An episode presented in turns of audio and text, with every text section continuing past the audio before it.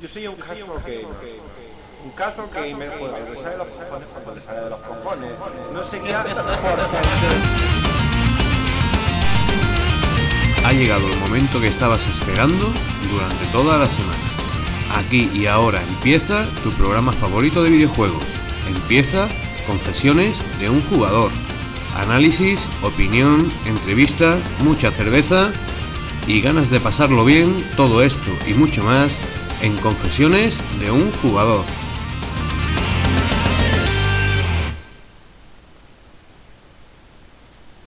Hola, hola, hola, estás escuchando Confesiones de un jugador Unplugged, el podcast de los oyentes de Confesiones de un jugador. Pero no estoy solo, estoy, estoy con oyentes. A ver, ¿a quién tenemos por aquí? Eh, vamos a reservarnos el dulce para el final. Tenemos un viejo conocido, como el señor Darkseid. Muy buenas, Muy buenas. ¿qué tal? Pues muy bien. Eh, como siempre, pues dispuesto a pasar otro rato agradable. Genial, genial. Tenemos a otro conocido, a Cloud FRN. Hola, muy buenas. ¿Qué tal estás? Muy bien, aquí, igual que Juan, a pasarnos un buen rato. Genial. Tenemos también a Salva Spin. Hola, Bueno, Salva, nos ¿Qué? escuchan. ¿qué tramas por ahí? Pues nada, pues aquí estaba dibujando y de repente el Skype ha saltado. Confesiones de un jugador. Y me he puesto la Batcapa. Y pues nada, me he puesto aquí a, a dibujar mientras estoy hablando de videojuegos y esos vicios. Muy bien. Bueno, queridos oyentes, ahora os voy a pedir que os sentéis un momento, porque Confesiones de un jugador siempre innovando ha traído a Unplugged a una mujer. Pues... ¡Oh, Dios mío! Bueno, mujer, ¿qué tal estás? Hola, buenas confesores. Pues muy bien, aquí eh, deseando echar unas risas con vosotros. Buenas, Claudia. ¿Qué pasa? Bueno, esta sevillana, que parece ser que nos tiene controlados desde hace un tiempo, ha venido a dar la, la cara, ha venido a presentarse. Y, y bueno, la verdad es que es un placer tenerte aquí. Igualmente, es un placer estar allí, aquí con vosotros. Y dar un Confesora, toquecito, un toquecito femenino a esto. eso está genial. Confesora soy poquita. Eh, y la verdad que siempre da gusto estar rodeado de mujeres y además jugonas. Muchas Sobre gracias. todo esto. Muy, muy jugonas. Ojalá hubiera más. Bien, bien. Hay más de las que os imagináis. Pero, ¿Conoces alguna? Dile que venga. Muchas, muchas. Conozco muchas, ¿eh? Que se unan al foro. Ok, te lo tendré en cuenta. Bien, bien. Eh, en el programa de hoy, bueno, ya sabéis cómo somos. Nosotros, pues, nos gusta relajarnos, nos gusta hablar. Pero Juan nos ha traído hoy algo especial. Juan, Sí. Sí, pues, pues hoy, eh, bueno, vamos a hacer uno de, de estos viajes a, a épocas pasadas que últimamente estamos haciendo, pero hoy no he venido solo, hoy he venido acompañado de, de un, de un compañero, de, de un amigo del foro, que, al que creo que conoceréis muy bien, eh, es eh, ni más ni menos que, que David, al que conocéis como Jaido80. Ujú. Y bueno, pues vamos a, vamos a hablaros de, de una máquina, una- un cierto sistema que, que fue muy importante durante finales de la, de la década de los 80 y principios de los 90 y que yo creo que particularmente a ti, Ravenflow, te, te va a traer bastantes y buenos recuerdos. Madre mía, estoy deseando, estoy deseando escucharlo. Bueno, pero antes de hablar de esa máquina, antes de, de hablar de esa máquina amiga, es el momento del programa, Claudia, es ese momento del programa. ¿Qué pasa en ese momento del programa? ¿Tú lo sabes? Pueden, pas- pueden pasar muchas cosas. 15 segundos de gloria muy extensos y muy relativos. Sí, pues es ese momento, el momento de los 15 segundos de gloria, el momento en el que cada uno de vosotros va a tener 15 segundos para contarle al mundo qué ha jugado, qué música ha escuchado, qué está bebiendo y cualquier otra cosa que sea capaz, ya que nos gusta tanto, de meter en 15 segundos. De meter o de que nos metan. Bueno, eh, Bueno, en este caso. Claudia. eh, Como terminemos hablando de juegos de, de tiki taka, como hemos comentado, o sea, comentasteis en programas anteriores, ah, podrá haber muchos juegos. Como bien has dicho, eh, todo puede pasar en estos 15 segundos y además vamos a empezar fuerte. Vamos a empezar contigo. Ok. Vamos a por una cerveza y empezamos.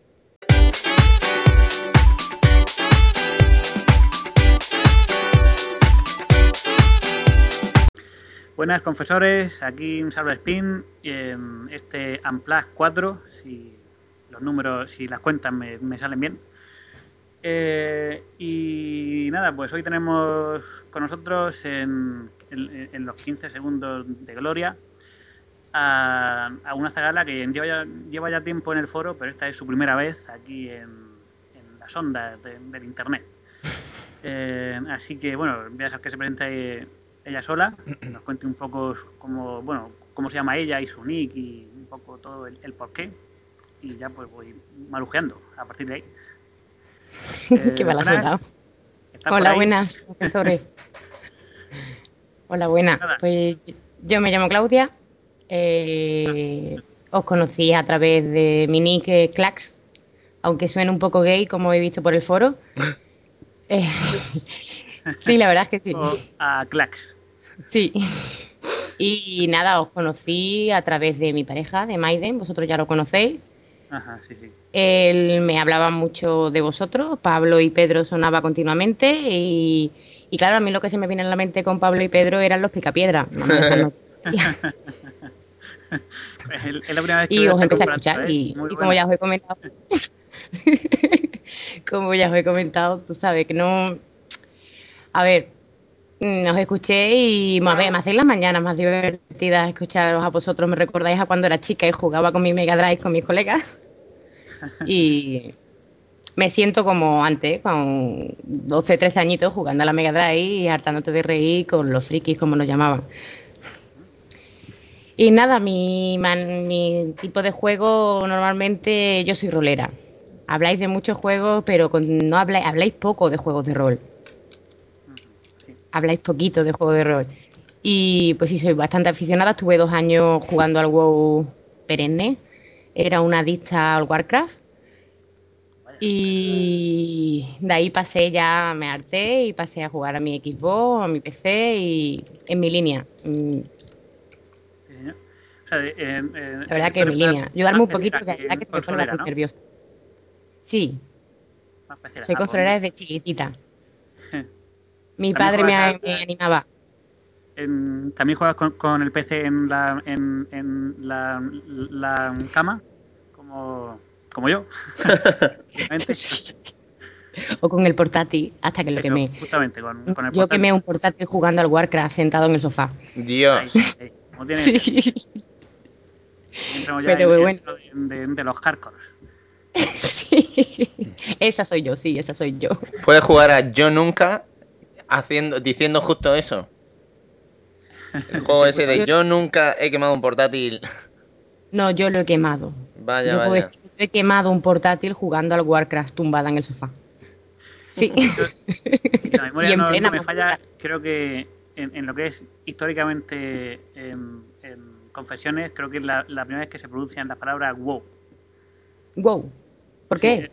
A, no ser que, que sea wow, qué buena está esta, este zumo de. Sí, Qué sí, sí. O wow, te sorprendería si te dijera que. Y hasta ahí puedo leer. Mm. Vamos a ser considerados para una vez que tenemos una dama por aquí, no vamos a espantarla. No, no creo que me espantéis. Mm, Si no os han dado ya de que tengo, ya os han dicho por ahí que tengo más cara que espalda. Puede ser, puede ser. puede ser, no, me hacéis sentir entre colegas y eso es, es lo interesante. Ah. Eso es lo interesante de esto. Genial, genial. Pues nada, aquí está tu, tu espacio de 15 segundos de gloria. Aprovecha los, los segundos y minutos que creas convenientes. Esto es otro espacio-tiempo. Bueno, intentaremos aprovecharlo y hacerlo lo mejor que pueda. Pero bueno, yo tenía preparado, bueno, preparado, hablaros de los juegos que he estado jugando últimamente. Eh, como os he comentado, son juegos de rol.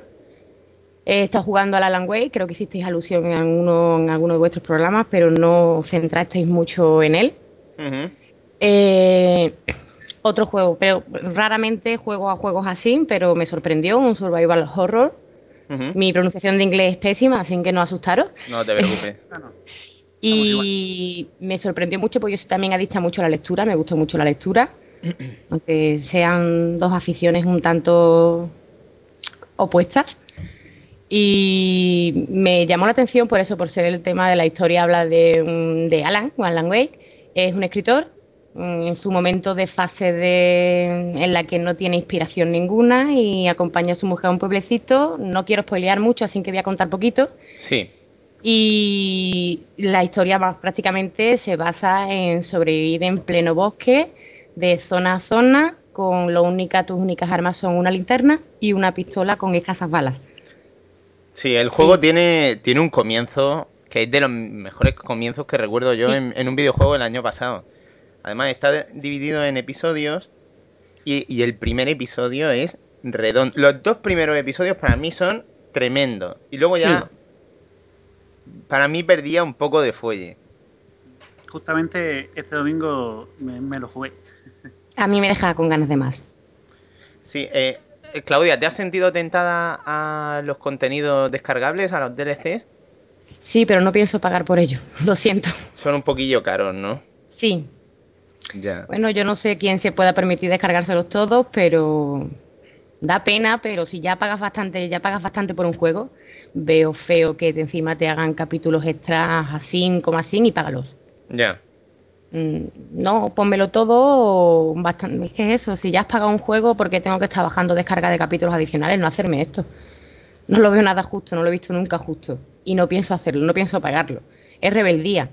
Soy sevillana, me tengo que hacer rebelde. Una cosa, pero sin embargo, seguro que se has pagado por las expansiones del WoW. Mm, pagué por la última, por la última no pagué, me pasé tres kilos ya. Fue el momento en el que lo dejé, digo, estáis pasando. Ajá. Me lo compré antes de que saliera la anterior expansión, no esta del Cataclismo, la de la anterior. Mm. Y porque nos hicieron adictos unos amigos nuestros y la verdad más que nada era por echar un rato con ellos jugándolo, éramos un grupo de cinco y echábamos un buen rato. Pero ya empezaron, que si otra expansión, muchos cambios, muchas cosas, que no... Digo, esto se está volviendo ya un sacadero de dinero horroroso y bastante pago ya todos los meses para jugar como para encima tener que pagar continuamente por una expansión o por otra. Ya.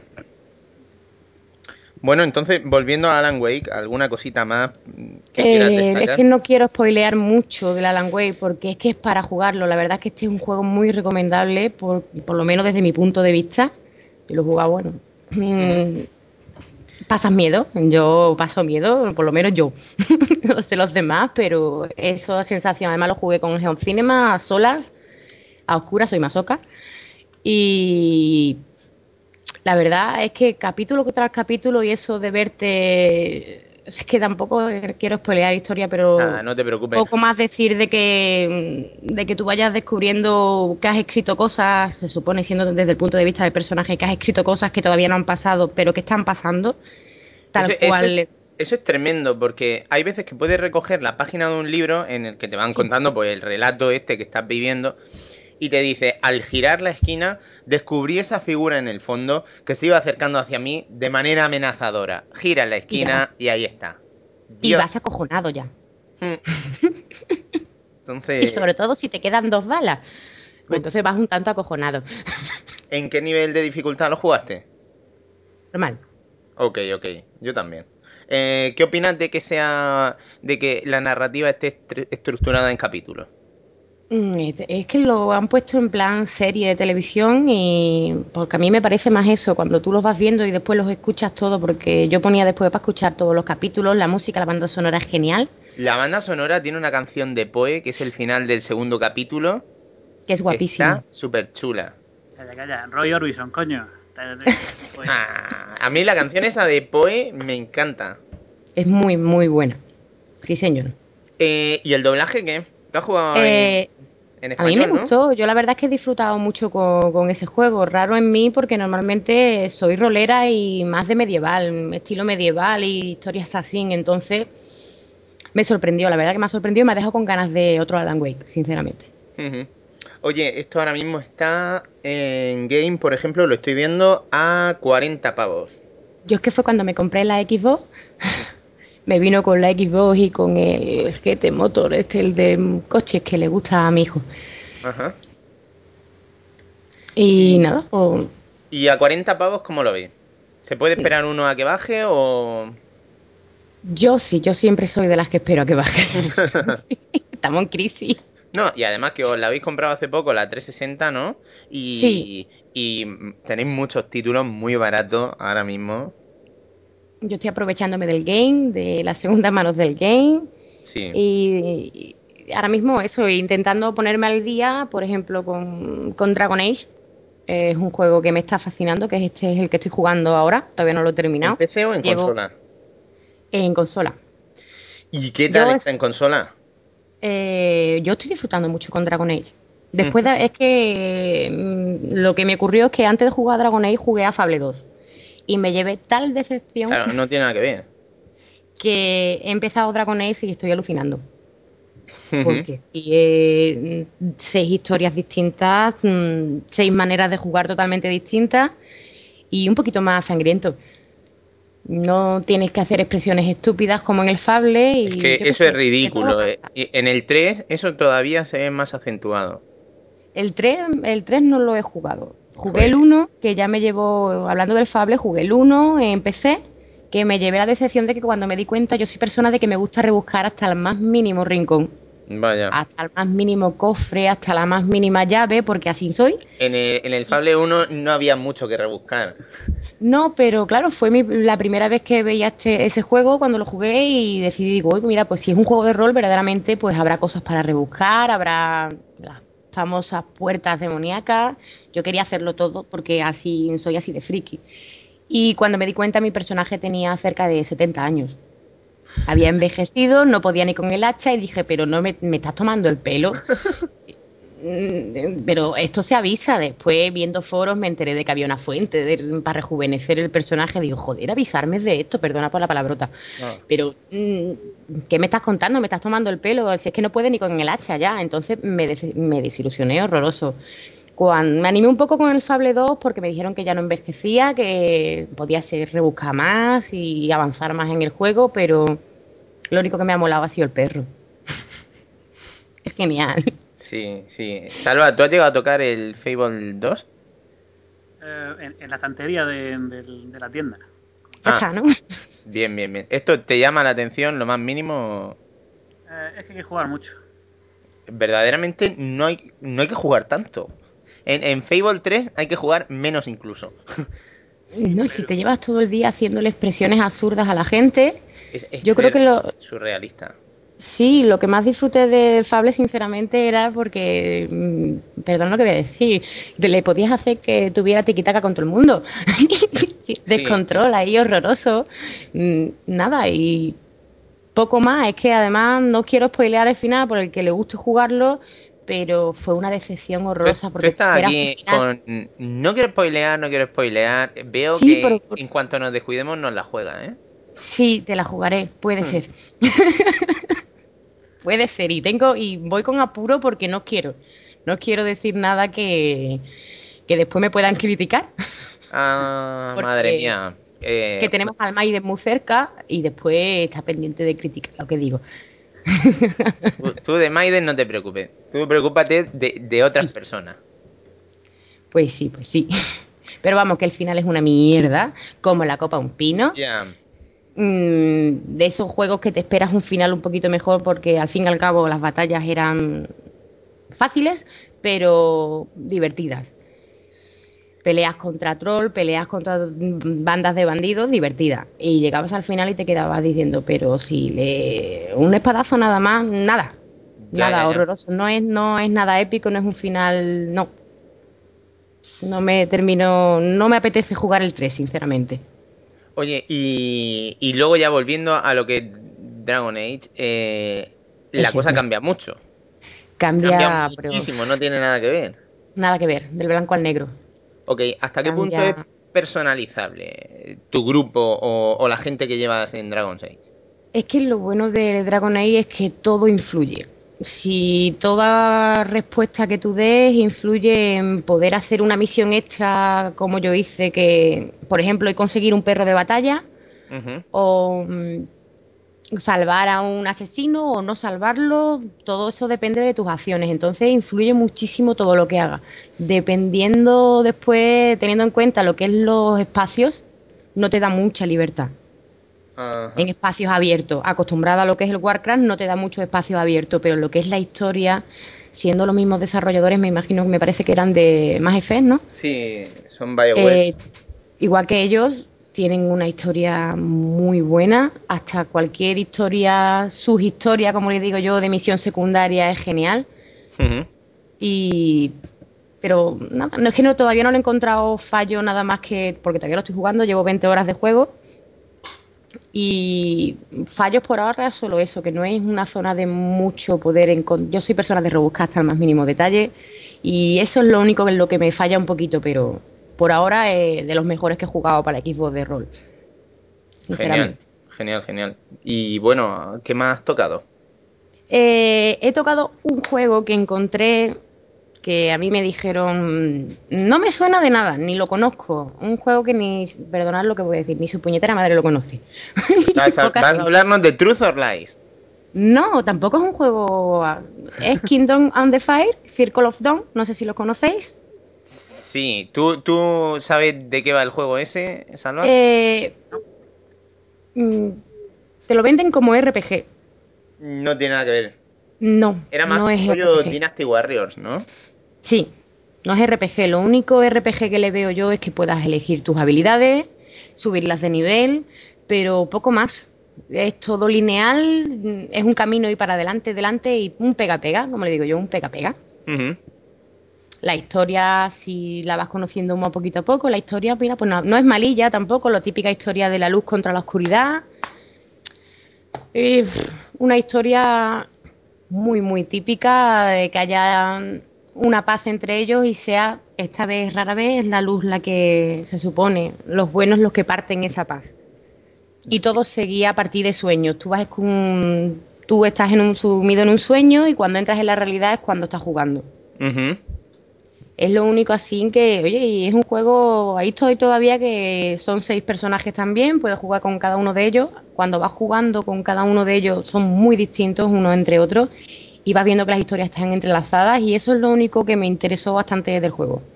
Lo demás era eso, un pega-pega como otro, sencillo, no es muy difícil, pero bueno, a la hora de echar un ratito, pues ¿Y, y esto cuánto, cuánto cuesta? eh, a mí me costó 12 euros. 12 euros. Eh, ¿Por mm. 12 euros merece la pena? Sí, he echado muy buenos ratos.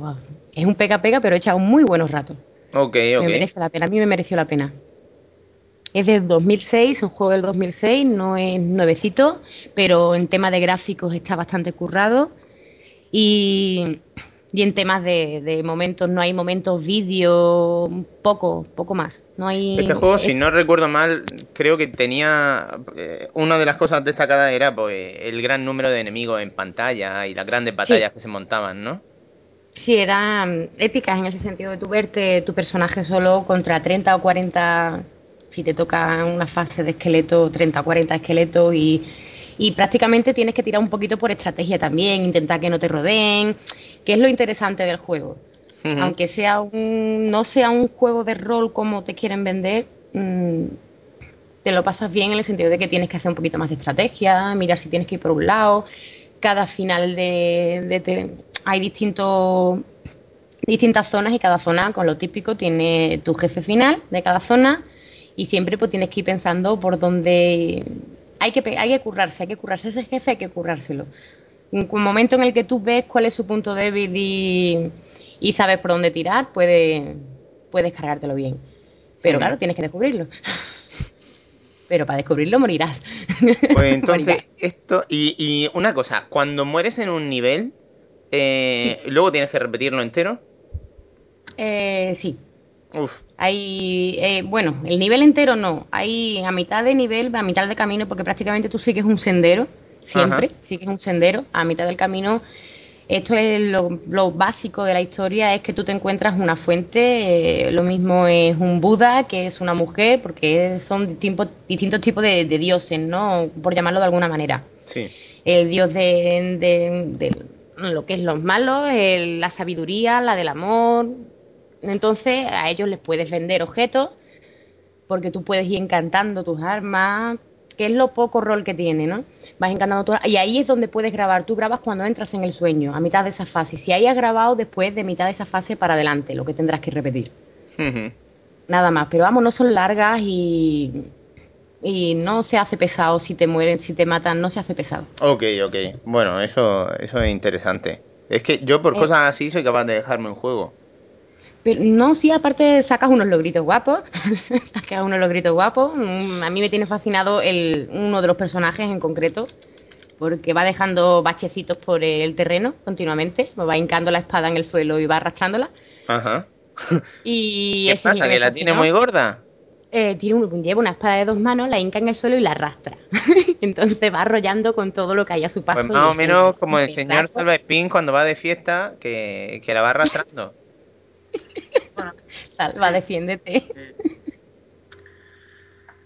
Pesa No le mucho digas.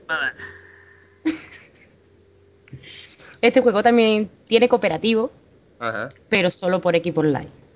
Ah, No lo tiene en, local. Que es una pena, la verdad. ¿a Porque hubiéramos podido echar. esto a pantalla partida? No, no, mm, esta sería, estaría, estaría bien.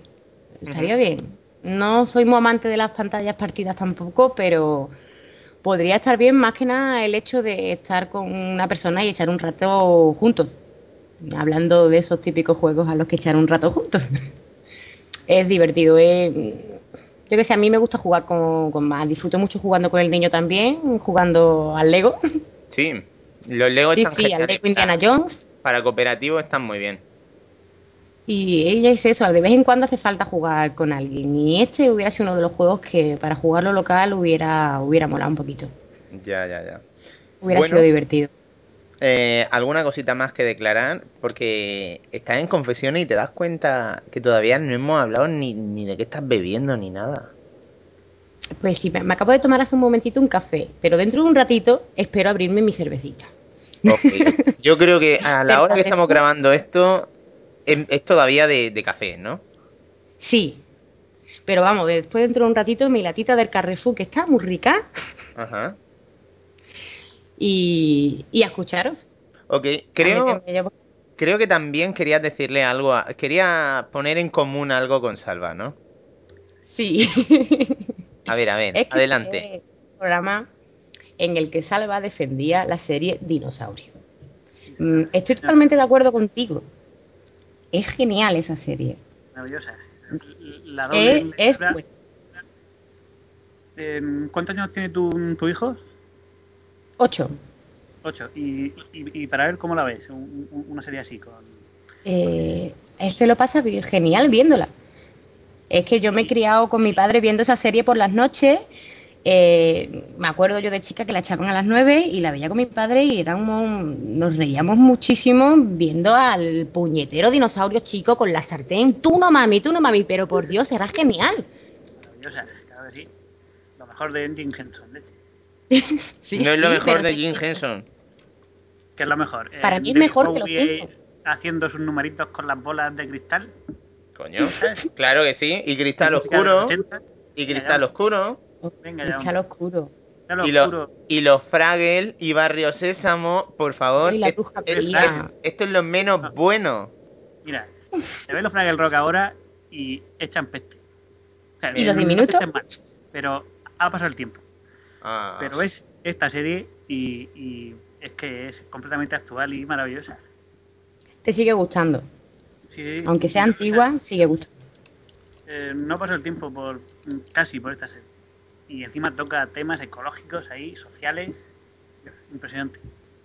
Sí, la verdad es que sí. Yo estoy contigo y te apoyo hasta el final de que es una serie genial y maravillosa. Como tiene que ser. ¿Ves? Una mujer que, está. que sabe lo que dice. Ahí. bueno, No, pues. Y hablando de serie, Sí, sí. hablando de serie friki, anoche mismo descubrí una serie, Mil maneras para morir. Ah, ¿qué tal está eso? Dios, qué fricada. Es buenísimo. De- Está muy mal hecha, porque está muy mal hecha, pero echas un rato genial viendo mm, cómo se puede ser tan estúpido. Cómo se puede morir de maneras tan estúpidas. Y es una ¿de- de fricada y es muy, muy divertido. Mm, Directamente, como su título dice, son mil maneras para morir. Mm, Ayer mismo fue uno que le gustaba, salió, salían muchos distintos en el mismo programa, los iban numerando, eh, conocidos, muertes conocidas de famosos como de gente que no conoce nadie. Y salió uno, por ejemplo, en concreto que me marcó, que era uno que le gustaba a la hora de, para excitarse, necesitaba vestirse de bebé y que lo trataran como a un bebé. Dios. Y el tío, sí, sí, horroroso. Y el tío se bebía bestia de bebé con Dodoti, la tía le hablaba de y mi niño, y no sé, nosotros echamos un rato aquí hartándonos de reír viéndolo. Y cuando vimos la manera tan atroz de morir, de en, en quedarse la, la cabeza entre los barrotes y partírselo el cuello, y tú decir, ostras, ¿esto ha sido real? La, hombre, por supuesto sé que la, lo que es las imágenes no, ¿no? Pero dicen que están basados en muertes reales. Entonces, te Pero- da un poco de pensar de que esta gente no está muy bien de la cabeza. Dios, ¿pero esto es comedia o, o qué? Eh, yo creo que tira mucho a comedia. Tira mucho a comedia porque te lo van poniendo con comentarios bastante cachondos de fondo y mm, tú o terminas diciendo se lo merecía o terminas ahí meado de risa con dolor de cachete, dolor de barriga diciendo no puedo más. Y un consejo, ver alguna vez un, un capitulito, ven un capitulito, os vais a echar un muy buen rato. Y si Bueno, os habéis pues, bebido dos o tres cervecitas, más todavía. sí, así suelen, suelen entrar bien los capítulos. Yo no sé, Salva, eso de ver capítulos con cerveza. Eh, hombre, si está al, al lado y no en mi paladar, pues. O sea, lo puedo aguantar, ¿sabes? No, ok, ok. yo todos los domingos por, por la tarde lo aguanto. Ver a gente ahí bebiendo zumo de cebada, fermentado. ¿sí? Sí, sí. Nosotros que nuestro ratito de tranquilidad es por la noche, se acuesta el peque, un ratito de, de juego y lo mismo, un ratito de, de alguna serie interesante. Ok. Dentro Eh, del poco tiempo que tenemos. ¿Qué música te gusta a ti, Claudia? Yo soy heavilona. Heavilona, ¿no? heavy. a mí me gusta heavy. Mm, eh, Puedo escuchar todo tipo de variedades de música, me da igual un poquito de pop, un poquito de flamenquito, muy típico de aquí en Sevilla, pero termino tirando al heavy. Me gusta, últimamente está escuchando mucho a Darksun. Y, y mi cantante favorito, que es Leo Jiménez. No sé si lo conoceréis, que Sí, sí, sí. era, era bueno, un componente de Saratoga.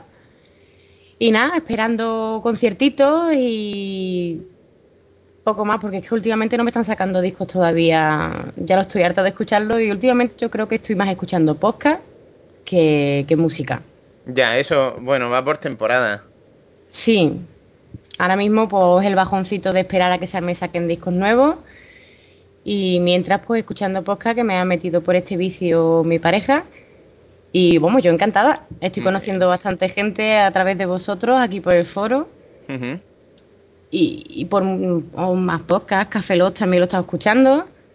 Eh, esta mañana mismo estaba escuchando Arcadia Gamer, me parece que es el estreno de esta temporada. Sí, efectivamente, que han vuelto. Sí. Y nada, poco más. eh, la- como te he comentado, esto, el, el estar por la mañana en mi trabajo, que la verdad es que no es un trabajo bastante entretenido, Ajá. pero entonces son muchas horas que no es lo mismo estar escuchando una conversación y, y sintiéndote ahí, que muchas veces cuando os escucho me entran ganas de decir, joder, es que no puedo llamarles para decirle, no, el día que escuché a Salva Spin decir lo de dinosaurios tenía un rebotazo alucinante porque todo el mundo le dice una caña y no, no estoy de acuerdo. Claro que sí. Yo ahora mismo estoy callado prudentemente, no vaya a ser que me la deis a mí, pero vamos, eh, ya, ya- ya aprovecharé. Sí señor. Que sepas que en el próximo programa Salva Spin es carne de cañón. No, no, no, no. Os voy a quemar el foro. Ahí, ahí, ahí. Bueno, si, Salva, descu- yo te defiendo a morir. si descubres cómo quemar foro, mm, eh, empezaré a tener miedo. No me conoces. Bueno, Claudia, pues si te parece, tanto tú como yo, y Salva se va a quedar mirando, eh, vamos a ir a por una cerveza y continuamos. ok.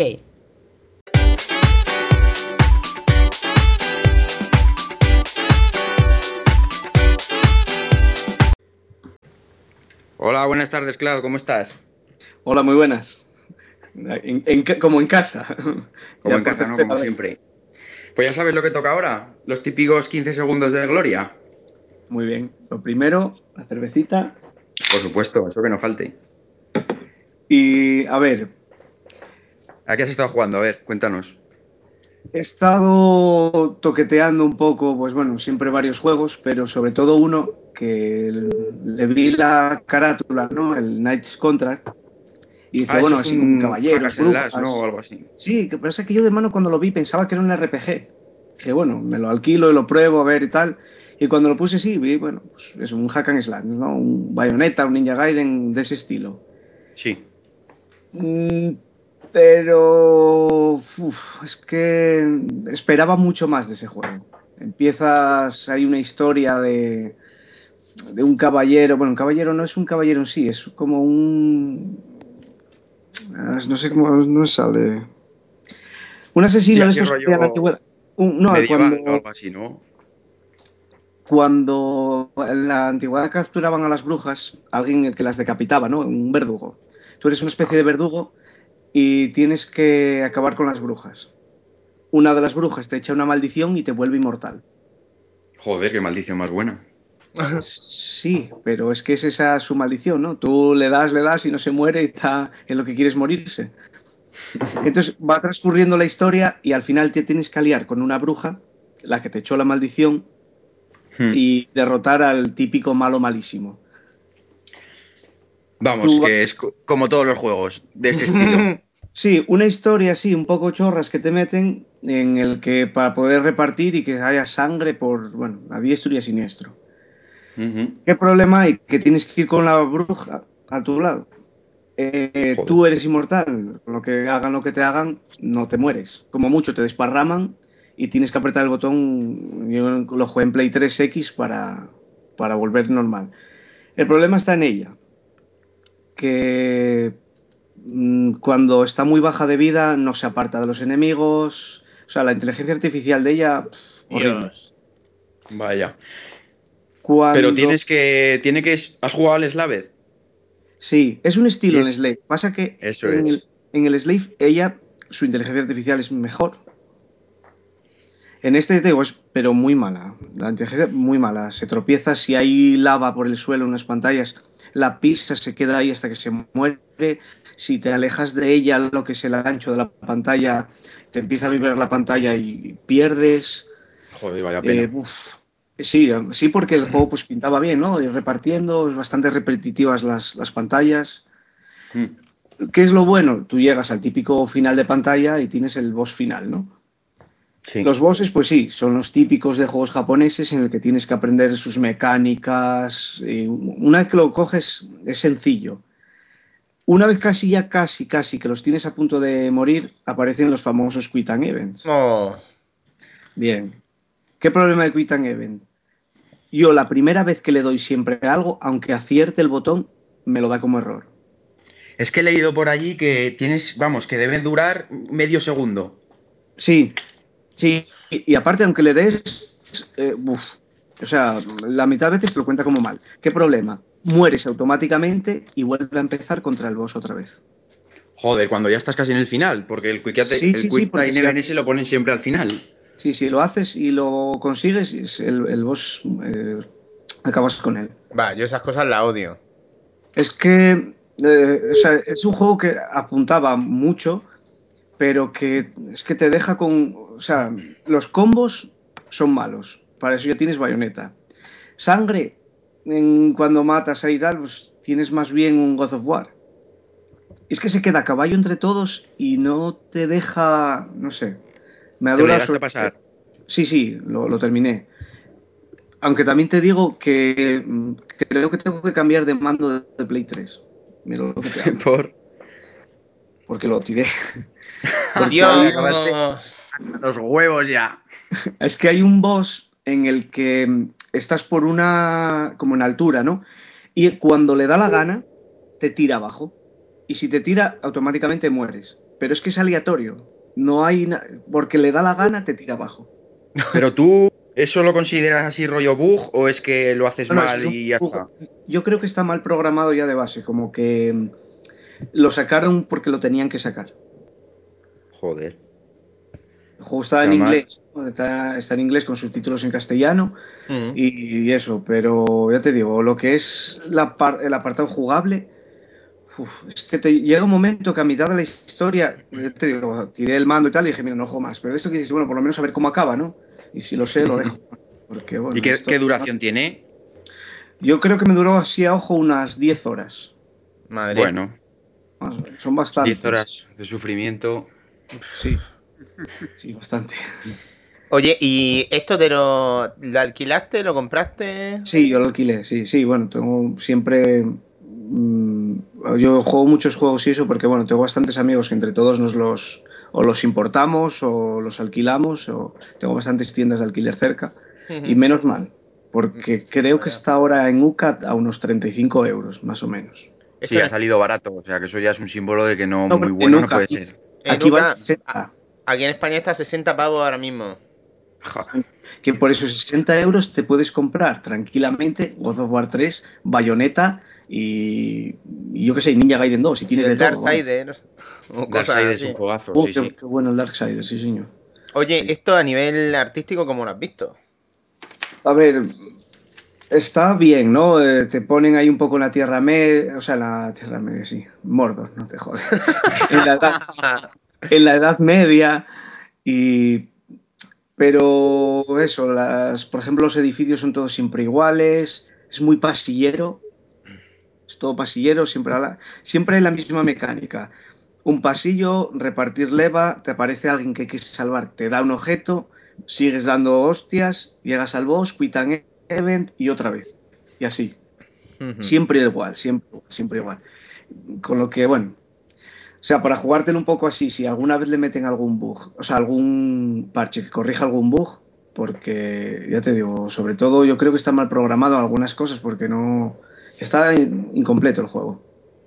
Por lo que veo, no lo acabas de recomendar, ¿no? No, no, no, no, no. Oye, ¿Qué va a y, y cuando baje a 20 pavos, Tampoco.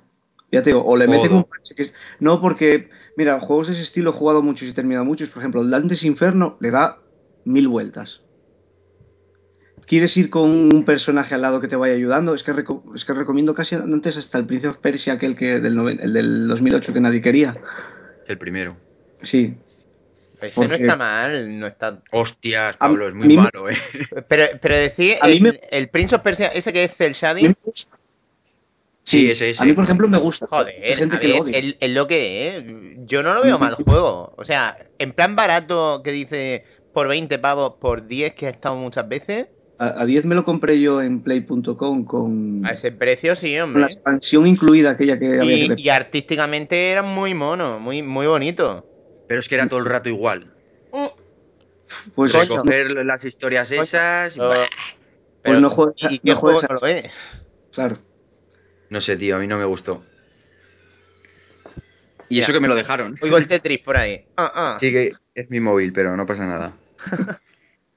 Pues ya te digo, este es bastante así repetitivo y, y tú vas con una guadaña dando, da- bueno, una especie de guadaña, dando eso y ella tiene pues, los, los poderes mágicos que son los que de verdad hacen daño. Después ir combinando, típico, uno en el cuadrado, otro en el, triángulo, el triángulo, otro en el círculo y puedes ir desbloqueando algunos y encontrando más, pero es que es lo mismo, siempre lo mismo. Ah, No sé. Y encima, eso de proteger a un personaje, yo personalmente lo odio. Y luego no te pierdas que tú, para recuperar la vida de ella, Ajá. la tienes que cargar en el cuello, la tienes que llevar en brazos. Joder. Tú, tú imagínate la chorrada, que puede, la, la chorrada que puede ser. Estás contra un boss, ella está baja de vida, coge el anillo y echa a correr hasta que se le llene la vida. O sea, es que es, oh, no sé, súper mal resuelto, vamos. Dios. Y ve que- es que si se te queda atrás encallada, tienes que ir para atrás, cógela en cuello y llévala, porque si no, no va. No sé, no, ya te digo, ah, hombre, corrigiendo con un parche bastante grande todo eso, pues, bueno, se podría jugar, pero no creas que mucho más. Bueno. Porque esto no tiene modo online ni nada, ¿no? No, no, no. Y, más y de- niveles de dificultad, pero pff, lo juego en normal. ¿Cómo has visto los trofeos?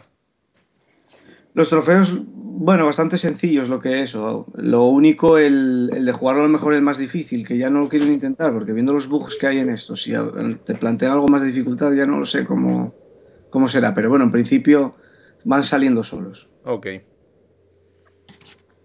Bien, bien. Eh, Pues a ver, no, no nos lo compraremos. No, no, es, es- mira, sin embargo, el juego es de, de la compañía esta de Game Republic, que mm, y había probado otro juego de ellos que era el Folklore en su día de rol, que salió Hostia, el- ese estaba muy chulo. Sí, yo en su- cuando me compré la consola al principio fue uno de los que me compré. Cuando, cuando para la Play no había nada, este Nada. era uno de los pocos títulos que, que uno decía, esto merece la pena. Sí, que era una especie de Pokémon, porque tenías Sí, que capturar. sí, sí. tus- Pero era chulo, era chulo. Sí, estaba bien la historia, sí, con los muertos, eso estaba bien.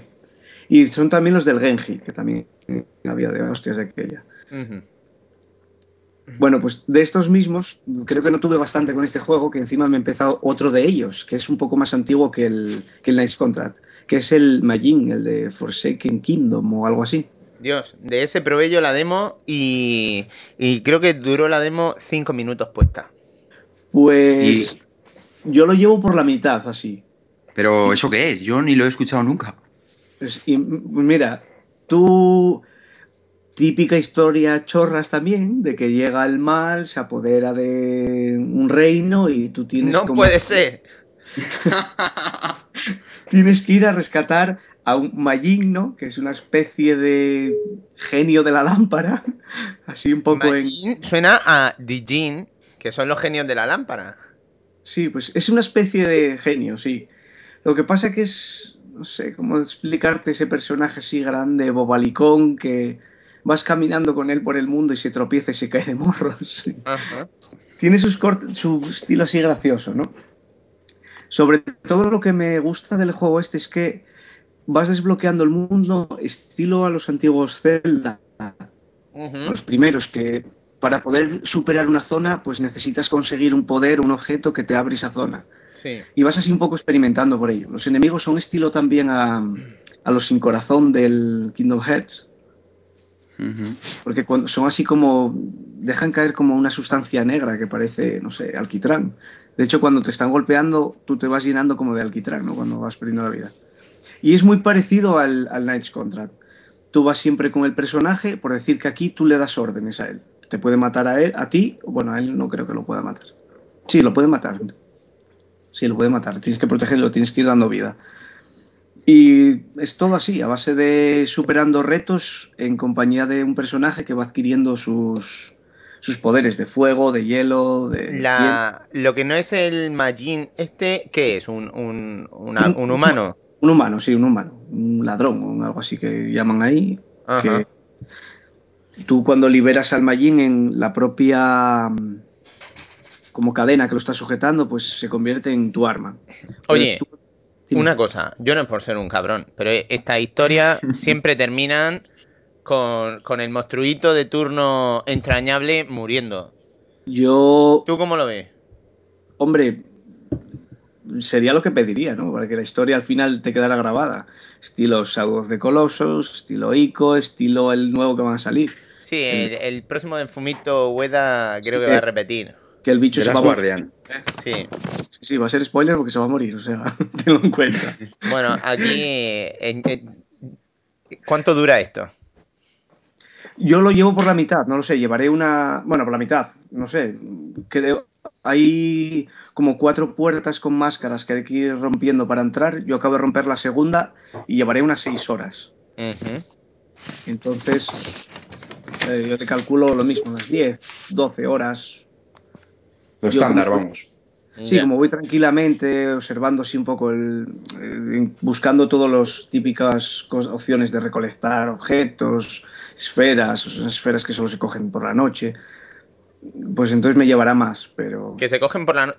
Es que aquí se deja también ver el paso del día y la noche. Sí, hay día y noche, hay día y noche, sí. ¿Y en qué tipo de escenarios te mueves? ¿Son en escenarios así amplios o Sí, sí, son- te digo, es bastante amplio. eh, vas desbloqueando. Yo empecé con un mapa muy pequeño, así que estás como en un. Un prado y todo eso así, y según vas avanzando, pues vas entrando en castillos, vas avanzando a sitios donde hay cataratas, donde hay agua, donde hay puertas eléctricas que tienes que activar y accedes a otra zona. El mapa cada vez se está ampliando más. Y luego puedes ir donde quieras, claro, porque si abres una puerta en la esquina superior izquierda y ahí coges un objeto, te vale al que está en la otra punta del mapa. O sea, puedes volver donde quieras, cuando quieras, Sí, y todo, un mundo quieras. libre.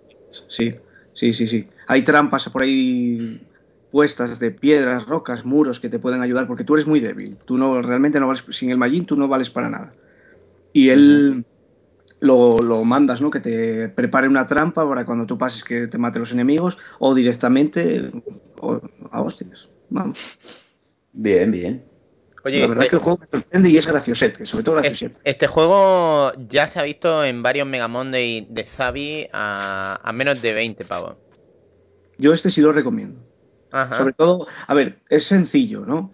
Puzzles mu- tiene muchos, pero así sencillos. Pero es de estos que cuando los pasas es gratificante, ¿no? El decir, además tiene el típico sonidito como el del Zelda cuando eh, sacabas los cofres. Sí. Mm. Entonces, te- sobre todo, yo para mí es más bien así nostálgico, ¿no? El estilo ese de juego que, que me convence. Fran, ¿tú Yo lo, llegaste, re- lo recomiendo. llegaste a probar la demo? No, la demo no. Uf, pues a lo mejor eso es lo bueno, que no la probaste. Es que no me estarías pasa- contaminado. me pasa con muchos juegos que la demo me gusta y, y- y luego el juego no y al revés. Uno de ellos es ahora, mira, el, el mismo que sale hoy a la venta, ¿no? El, bueno, hoy, el, el del Dragon Age, el 2, Sí. que nos pusieron ya los, la demo antes y los DLCs antes de que saliera el juego, ¿no? Este- eso es terrorífico. Dos DLCs a 10 euros cada uno el día antes de que salga el juego. Con Sí. dos cojones. O sea, antes hemos estado criticando en la sección de Claudia precisamente el tema ese. Por ejemplo, a ella le encanta Alan Wake, pero que no está dispuesta a gastarse 10 pavos en cada uno de los episodios. Claro. De todas formas, los DLCs, pues, si quieres los compras y si no, no. Lo que pasa es que lo que me parece lamentable es, por ejemplo, lo que han hecho con el Marvel. Colocar dos personajes dentro del juego y que luego los tengas que comprar. No, pero- si están dentro del juego, Pero en el Marvel, al final, es lo que dices tú, ¿no? Si quieres los compras, si no, no, son personajes. Pero, por ejemplo, en el que, en el que hablábamos antes, el Prince of Persia, Sí, Es que para si ver no- el final bueno. eh, si no tienes el DLC, el juego no lo has acabado. ya. Y en el Alan Wake, más o menos tres cuartos de lo mismo. Yo no lo he terminado, pero por lo que dicen, resuelve más dudas de las que te deja cuando se acaba el juego. Vaya, es que, es que Alan Wake no es por nada, ni por hacer spoiler, pero es que el final plantea serias dudas. Claro, entonces con los, con, con los eh, DLCs, pues es que eso ya es caparte el juego. Ya. Por, por Sí. ejemplo, que el Castlevania, tú cuando terminas ese juego dices, Dios, qué juegazo, ¿no? Mm. Y quieres Sí. que salga ya, lo que sea, te da igual que sea un DLC, que sea la segunda parte. Pero de hecho están preparando la segunda parte que creo que sale en un mes o una cosa así. Eso, por ejemplo, yo los veo bien, esos DLCs. A ver, no, lo, que, muy lo que va a salir, van a salir lo, el, el Reverie, que es el, el DLC ese. Que es la continuación directa Sí. de donde termina. Y, Por ejemplo, y Que- nada, Que sea. ya, porque ya, ya. sabes que en el primer juego te duró sus 20, 25 horas, pues es un juego muy largo. sí. Ha pasado un tiempo, te han preparado un DLC que se supone que lo habrán preparado como tiene que estar. Entonces, así no importan los DLCs, pero... Pero es que la cosa es que luego hay DLCs que sí que merecen la pena. Tú, por ejemplo, mírate algunas expansiones de Fallout 3 Sí, que eran cojonudas y, Sí, yo- a mí me compensaba pagar 10 Claro. pavos por poder jugar 5 horas más a, a historias frescas de, de Fallout y me compensaba, me merecía sí, la pena. ejemplo, las, de- las del Fallout y las del Borderlands yo las tengo, por ejemplo. Pues me convencían. Pero bueno, ¿Algo más a lo que hayas jugado? así jugado no, porque bueno, he toqueteado un poco típicos juegos así de iPhone, de iPad, pero bueno, un poco por toquetear un poco todos. Y sobre todo lo que he hecho esta semana ha sido más bien leer. Porque le he comprado a mi mujer un, un Kindle. Hostia, cuéntanos qué Kindle. tal el bicho ese. Pero una cosa, tú teniendo un iPad, Sí, teniendo un iPhone, sí. ¿cómo es que te metes en un Kindle? Porque, a ver, en el iPad para leer cómics y todo eso está de puta madre. Porque se ve muy bien, el color y todo. Ahora, cuando quieres leer un libro, el problema está que a los 5 o 10 minutos de estar leyendo, tú notas que en la vista se te cansa. En la pantalla, El al, rollo- al iluminar, De, de la tinta electrónica y todo eso, claro. Claro, es que la pantalla del iPad o de un ordenador o eso, sabes que al irradiar la luz a los ojos te va cansando la vista y sobre todo para leer. Ya. Y sin embargo, los Kindle o estos libros electrónicos tienen esa tinta electrónica y es que tú cuando lo ves, realmente ya te digo que yo toco la pantalla porque, joder, es que parece papel, de verdad. Es que es una pasada. Te puedes pasar horas leyendo eso que, que no, no te cansa la vista. Oye, ¿y cuánto cuesta un tracto de estos? Pues mira, lo tienes en, en Inglaterra. Lo que pasa que, pues no sé por qué razón o por qué motivo, a España no dejan vender. ¿Y Pero eso? también- No lo sé. No me digas por qué. Sé que lo trae ahí, pero tampoco me, le presté atención mucho. Tú, si lo quieres conseguir, tiene que ser en Amazon, porque solo te lo venden en Amazon. De hecho, es el Amazon Kindle. Y tiene que ser Estados Unidos. Ya. Es claro, es que estoy viendo en Inglaterra, por ejemplo, a 111 libras con wifi y a 152 con 3G. 3G gratis y wifi. Sí, pero bueno, te interesa, aquí en España te interesa más el bien el wifi, porque El el 3G wifi. no vas a aprovechar las características de eso. Ok, ¿y cuánto te ha costado entonces a ti? A ver, en, en Estados Unidos cuesta el aparato 140 dólares. Ajá. Está bien de precio, pues serán unos 80 y algo euros. Ya, ya. El problema, como es Amazon, tienes que por narices pagar el- las tasas para... como si fuese el IVA. La o- aduana, ¿no? Sí, la aduana. No me digas. Sí. Sí, a más por narices y sobre todo con Amazon. No te ¿Cuán- dejas. sin eso. ¿Cuánto soplan en aduana ahora mismo? Mira, son... Yo pagué por él eh, 139 dólares por el aparato. Ajá. 21 dólares por el envío más el, el que te lo empaqueten y te lo envíen. Y 21. 20 21. Y 29 dólares por las tasas y todo eso. Dios. Me parece, que es, me parece que es un 22% lo que te clavan en aduana, sí, sí. En Vaya total, follada. en total 189 dólares. En euros 143. Ya. Que si te das cuenta, 111 libras que pueden ser unos Es lo 15 mismo. menos, unos 15 Ujú. euros. Pero bueno, en tres días lo tienes en casa. Ya, ya, ya. ¿Tú qué pasa? ¿Que te has cogido también el, el sistema de transporte express o qué? No, no, es el que tienen. Ah, ok, ok. ¿Y, y qué se puede hacer con un Kindle de esto, aparte de leer libros? como es en tonos de grises y todo eso, eh, lo que dicen, que todavía no he probado que se lee muy bien en eso, son por ejemplo los, los cómics manga, en blanco y negro y ese formato que se lee muy bien. Y sobre todo eso, leer. Formatos típicos de lectura que hoy hay hoy día.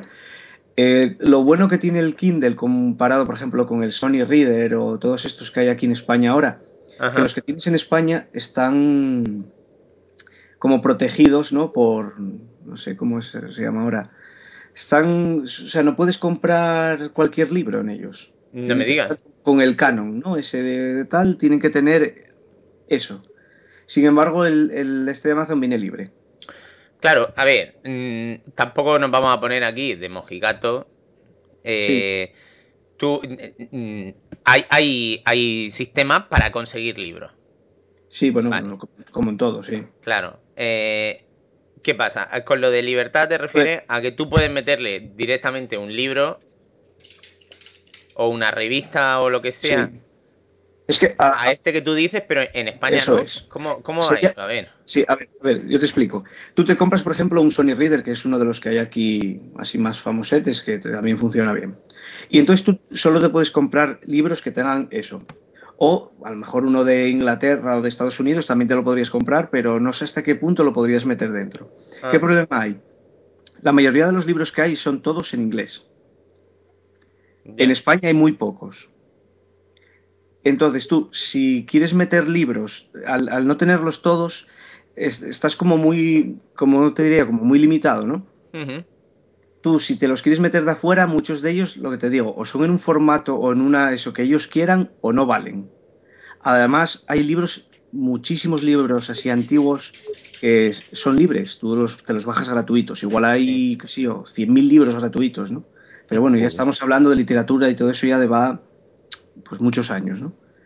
Entonces tú, lo único bueno que tiene este, que al ser libre, a ver, te lo puedes meter pirata si quieres, una- alguien que se lo descargue y te lo, te lo, descargue, te lo pongas, o puedes hacer como hace mucha gente, ¿no? Se puedes, te puedes comprar tu libro normal y meterte tu copia. Ya. Por ejemplo, ya te digo, libros gratuitos hay, pero muchísimos. Oye, ¿y qué extensión tienen este tipo de archivos? A ver, la capacidad del Kindle, por ejemplo, es de 3 gigas interna. Pero un libro te puede ocupar en ese formato, pues, qué sé yo, 2 megas, 3 megas. Pero, ¿eso es PDF? ¿Es un doc? O... Es parecido, ahí, pues, el sistema. Mira, a ver si lo puedo mirar, te voy diciendo, porque hay muchos sistemas de. de, de lectura, ¿no? El. PDF, uno de ellos. Sí. estoy, abriendo y así es más fácil, porque no, así no te engaño seguro. Ok, ok. Y- Mira, el, el EPUB, el FB2, LIT, eh, PDF. O sea, hay un montón. Mobi, que es el que más bien funciona con el Kindle. Yo, por ejemplo, estoy leyendo todos ahora de, en versión Mobi, que los tengo todos descargas, de versiones descargadas, o sea, no son comprados, porque tengo mis originales ahí. Estoy leyendo, por ejemplo, el, el Canción de, Hielo y Fuego y la, la serie de Gerald de Rivia de, Sí, sí, sí, sí. y como los tengo todos en original, pues es que la verdad es que no pesa nada este aparato. ¿eh? Ok. Pesa menos que cualquier libro de bolsillo. Una cosa, y tú ponte que un día Salva Spin dice, aquí esto me llama la atención, aquí puedo, puedo puede él hacer un dibujo y lo pasa y puede utilizar el Kindle en plan portafolio. Sí, pero sería siempre en blanco y negro, creo. Sí, tú siempre puedes tener ahí tus dibujos y eso para verlos y tal, pero en blanco y negro, porque solo tiene 16 tonos de grises. Ok, ok. En color Pero el chisme este, ¿qué formatos admite? Pues lo que Puedes te- meter un JPG, por ejemplo, aunque sea en blanco y negro. Mm, no sé hasta qué punto te lo aceptaría, porque tampoco he probado tanto. Por ejemplo, eh, yo tengo, eh, es que el JPG, no sé, tú cuando yo me abro el libro, yo veo la carátula en blanco y negro del, del libro, yo la tengo ahí. Sí, sí. Entonces la carátula se ve con lo que de alguna manera puedes meter tus fotos y tus dibujos y todo. Ya, ya, ya. Yo te Bueno, digo, me esta semana y he estado probando y la verdad que bien. Ahora para leer cómics o eso, mejor el, el iPad. Si quieres, bueno, iPad o estos otros formatos que están saliendo ahora en color. ok. Claudia, ¿tú estás por ahí? Estoy, estoy. Eh, creo que querías decir algo al respecto, porque creo que tú no eres muy defensora de... Mm, No, yo soy totalmente una defensora de los libros a la antigua usanza. Me gusta tocar el papel, me gusta olerlo, eh, no sé, es algo de siempre. Eso que te moleste la vista, a mí me gusta mucho leer un libro en la tranquilidad y ojearlo y tocarlo. No, no me hago con un, con un chisme de eso, sinceramente. Mira, a mí me, me pasaba igual, ¿eh? ya te digo, porque tengo ahí y ya, aprovechando que está Salva por ahí, no te exagero nada, pero tendré aquí delante de mí ahora mismo, no sé, 2.000 cómics o 3.000 cómics. Llevo, pues, qué sé yo, 25 años comprando cómics. Y me gusta. Pausa un momento. Pauso. ¿cuántos cómics tienes de Salva Spin? Pues no lo sé, porque, aunque no creas que me están enterando, porque el dibujante de cómic desde el 2008, ¿no? En la Marvel. Sí, sí. Pero claro, no sé lo que podría tener de él ahora mismo. En alguna, en la página de él he visto una portada de los Cuatro Fantásticos que me suena muchísimo, que tengo por ahí. Pero no sé decirte cuántos tengo de él. Ok, nada, ya. Ahora que cuando, cuando lo escuché por primera vez me sorprendió muchísimo. Dije, "Pues qué bien, ¿no? Joder, que joder, un dibujante de cómic aquí. Claro, claro. Y además de la Marvel, que es lo que me gusta, ¿no? Y lo que te iba a decir, que me gusta tocar el papel uno y otro. ¿Qué problema hay? Yo estoy casado, enseguida pues querrás tener familia ¿no? y es que el espacio es que... Sí, hay que No, ¿Qué me, va- buscarse. qué me vas a contar? Entonces, claro, habrá que empezar a comprar en digital. Sí, a mí Sí. me pasa lo mismo con el tema de- del espacio, pero yo que sé, sigue siendo, Y hombre, que sigue que siendo distinto el tenerlo en digital. Siempre nos quedarán los trasteros Ya, Ahí pero, está, unos buenos armarios. o la casa de nuestros padres. ya, pero uf, es que... Y según va pasando el tiempo, también le voy cogiendo yo más gusto a esto del, de la descarga. Hombre, también tiene en una, digital. cosa, mu- tiene una cosa muy cómoda y es que tú puedes estar en la cama con tu aparato súper ligero, mientras que tu novia, tu novio están ahí a su bola Sí. y, y tú mientras puedes estar ahí dándole tumbo a eso y no tienes que estar siempre, pues yo qué sé, como puedes estar con el iPod o tal, o, o- o a lo mejor eso, como, como estás con un libro, pero que no estás cómodo. Hay gente que no está cómoda leyendo en la cama. Ve que Sí. también no es lo mismo tener el libro ahí de los pilares de la tierra que pesa un kilo o dos Claro. que tener el chismecillo este. Este ahora mismo no sé, no sabría decirte lo que pesa, pero me pesa como yo lo noto en la mano como cualquier cómic de estos de formato normal, ¿no? Es que no pesa nada. Una cosita, Porque- Fran, porque, a ver, a mí una cosa que me pasa, a mí me gusta mucho leer en la cama y, y Sí. libros de verdad y tal, Sí. pero claro, yo necesito luz. Pero a mi novia resulta que no le apasiona que, que la luz esté encendida mientras que ella intenta conciliar el sueño. ¿Esto tiene retroiluminación? No. No, este no. Es el problema eso, pero Uh. claro, por eso no te cansa la vista. Porque Ya, es como ya, un ya. libro. Tú, de verdad, cuando lo ves, lo estás leyendo y dices tú, joder, parece una hoja ahí pegada encima del aparato. Ok, ok. Que parece de los chinos o de algo de esto cuando ves que tienen una pegatina del el dibujo de lo que quiere representar cuando está encendido. Y es que es lo mismo, parece una pegatina puesta del libro. ¿Y ver, esto qué autonomía tiene? Pues verás, mm, yo lo compré, tendrá una semana usándolo bastante, pero bastante. Y por lo que he leído ahí, si no usas wifi o eso, unas cuatro semanas o algo así.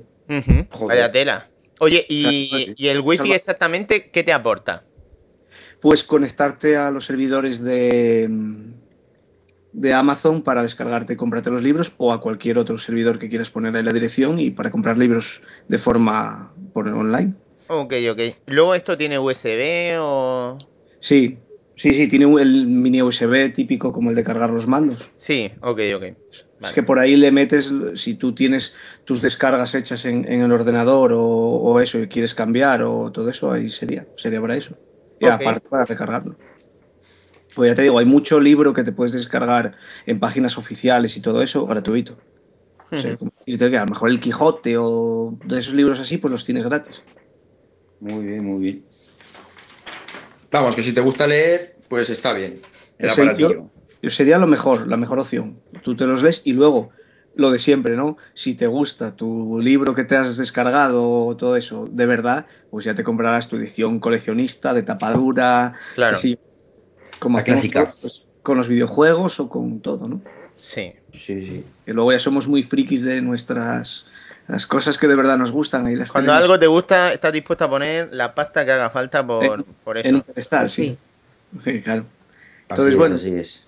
Yo ahora lo que te digo, por falta de espacio, yo creo que ya estoy más condenado a solo exclusivamente lo que más me guste, tenerlo ahí. Bueno, Pues muy bien. la cerveza esa ya supongo que te la habrás terminado, ¿no? Claro, habrá que ir a por más. Si vamos a tener que ir todo a por más, mm, no, no te vayas sin contarnos si has escuchado algo nuevo. Pues solo he escuchado eh, de una canción que, que han recomendado en, en un podcast de cine, el del octavo pasajero. Sí. Era de Adele, me parece que se llama la, la cantante, Sí. y, y es del disco 21. Se llama 21 el disco. Lo que no sé ahora mismo es el nombre de la canción, que la verdad que me, me ha sorprendido. Recomendar la canción ahí, la escuché y me gustó. Escuché luego el disco completo, pero no me, no me convenció. Sin embargo, esa canción sí. Es lo único que escucho. Yo normalmente solo escucho podcast en el trabajo y poco más. Bueno, pues vamos a buscarnos esa cervecita y pasamos a los 15 segundos de Jesús. Muy bien. Ok.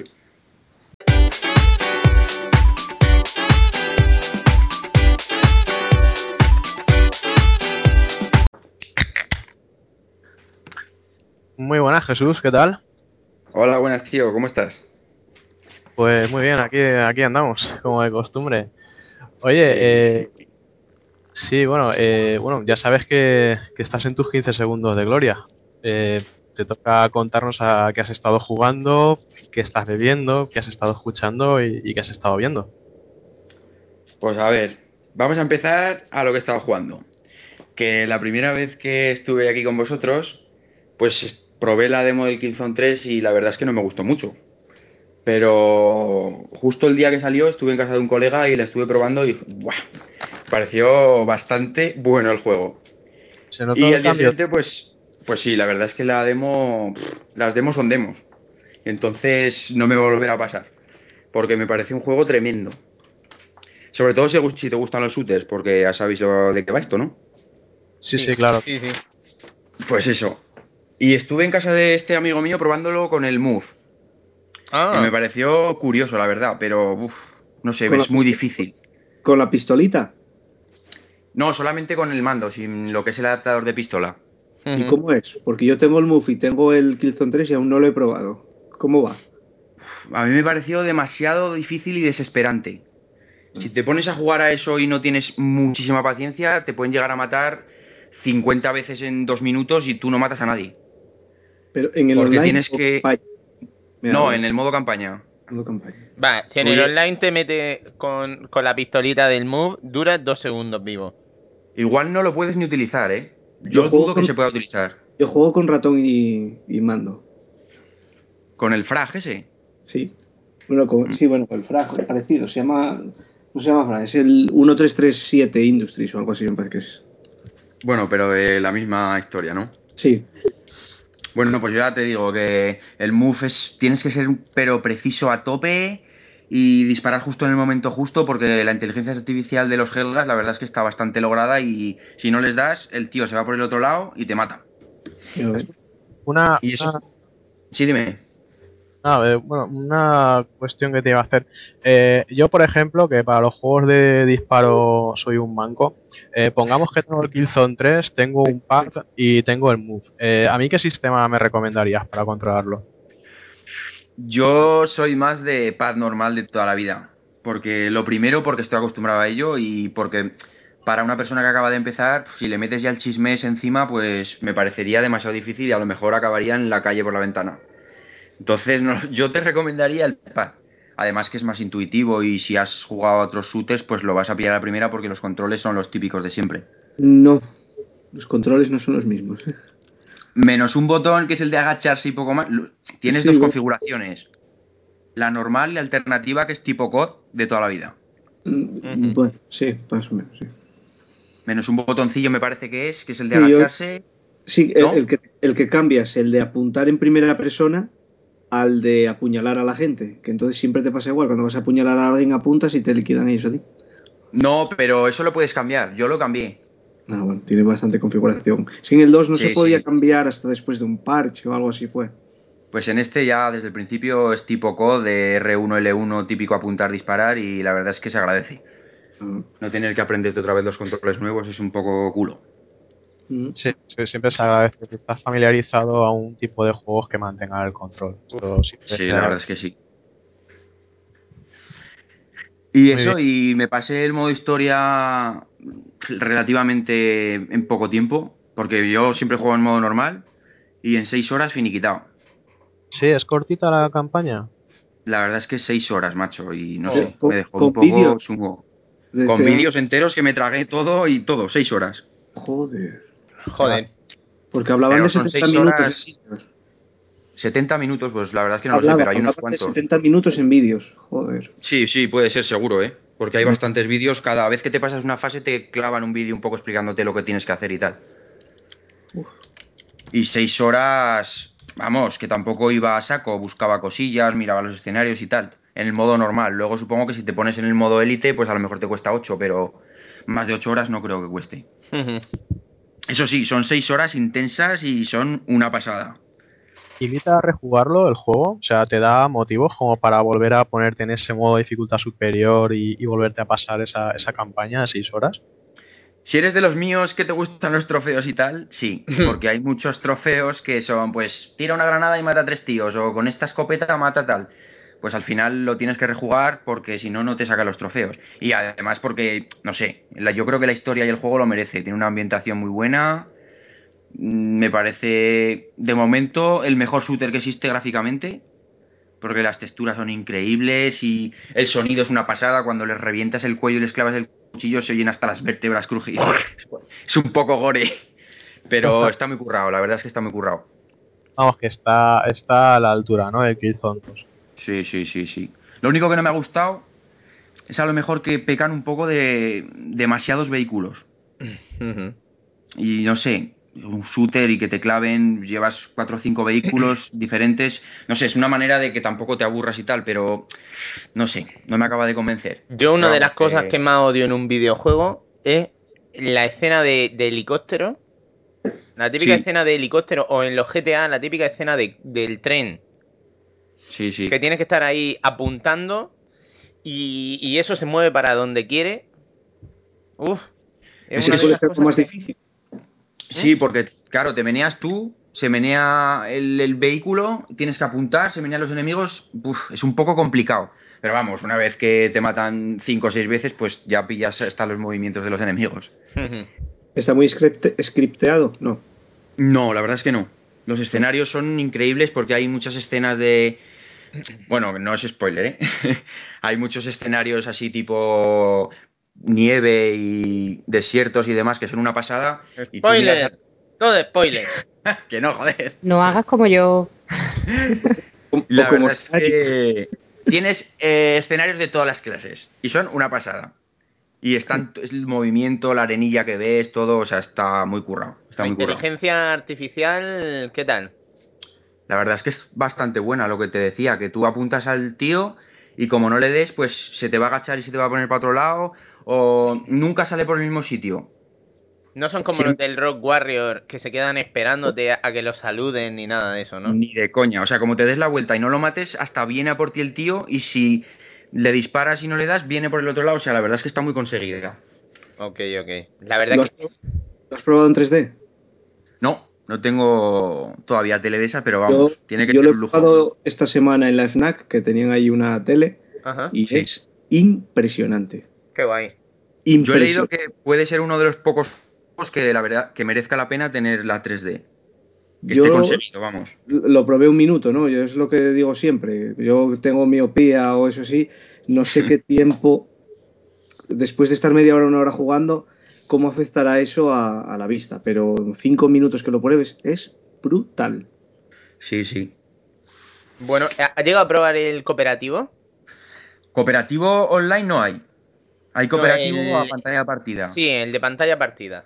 Pues no, no lo he llegado porque lo tengo hace una semana y todavía no. Vamos, y en casa del amigo este mío tampoco lo probamos. No, no lo he probado. Pero Claro, vamos, eso, es una formas- putada, eso es una putada que no tenga online, porque hoy en día, con nuestra Online vida. hay misiones, ¿eh? estilo Call of Duty, cooperativas. Pero Sí, pero eh, no es lo mismo, tío. Ya. No, no es lo mismo, claro. Pero bueno, que hay una especie de cooperativa online, una mala. Sí, Pero a mí lo que me gustaría es pasarme el juego con un colega, cada uno en su casa. Pero eso no se puede. Tiene No. que ser. Y, y tú cuando quedas con un colega de verdad para tener. ¿Cuándo vas a tener 12 horas con un colega para, para estar jugándote el juego? Pues O sea, a, no ser, a no ser- en, en situaciones idílicas lo harías con, con tu novia, con tu pareja, con tu mujer. Pero Sí. no me jodas. eh, yo No me yo- le digo a así. Mariajo, oye Mariajo, vamos a jugarnos el Killzone 3 y me manda... y- A mí no me importaría, ¿eh? Jugarlo con Maiden, ¿eh? Pues Bueno, tienes pues- suerte, porque mi mujer me mandaría a tomar por saco rápidamente. a ver, Pero si me ponía oscure, por Dios. Que yo, por ejemplo, con, con Mariajo he llegado a probar el, el, el Gears of War en cooperativo. Y, y recuerdo que se pasmaba cuando, ¿sabéis? El- en el Gears of War, en el primer nivel aparece la Berserker esa. Sí. Bueno, no hacía más que morir. Una y otra vez. Y tú diciéndole, pero, pero chica, pero esto. conseguimos pasárnoslo. Conseguimos que no muriese. Y, y después de eso, eh, nunca volvimos a tocar el juego en cooperativo. También, A independientemente. Perdona, perdona. No, no te preocupes, Jesús. A mí me- yo reconozco que a mí los shooters se me dan mal. Pero disfruté mucho jugando al oscure con Maiden, ¿eh? Ujú. Lo malo es que desperdiciaba las balas como... Venía cualquiera y yo disparaba ahí a diestro y siniestro y reconozco que se me daba un poquillo mal. Pero vamos, eh, todo es cogerle un poquito mm, el punto, el rollo. Todo, empe- todo es empezar.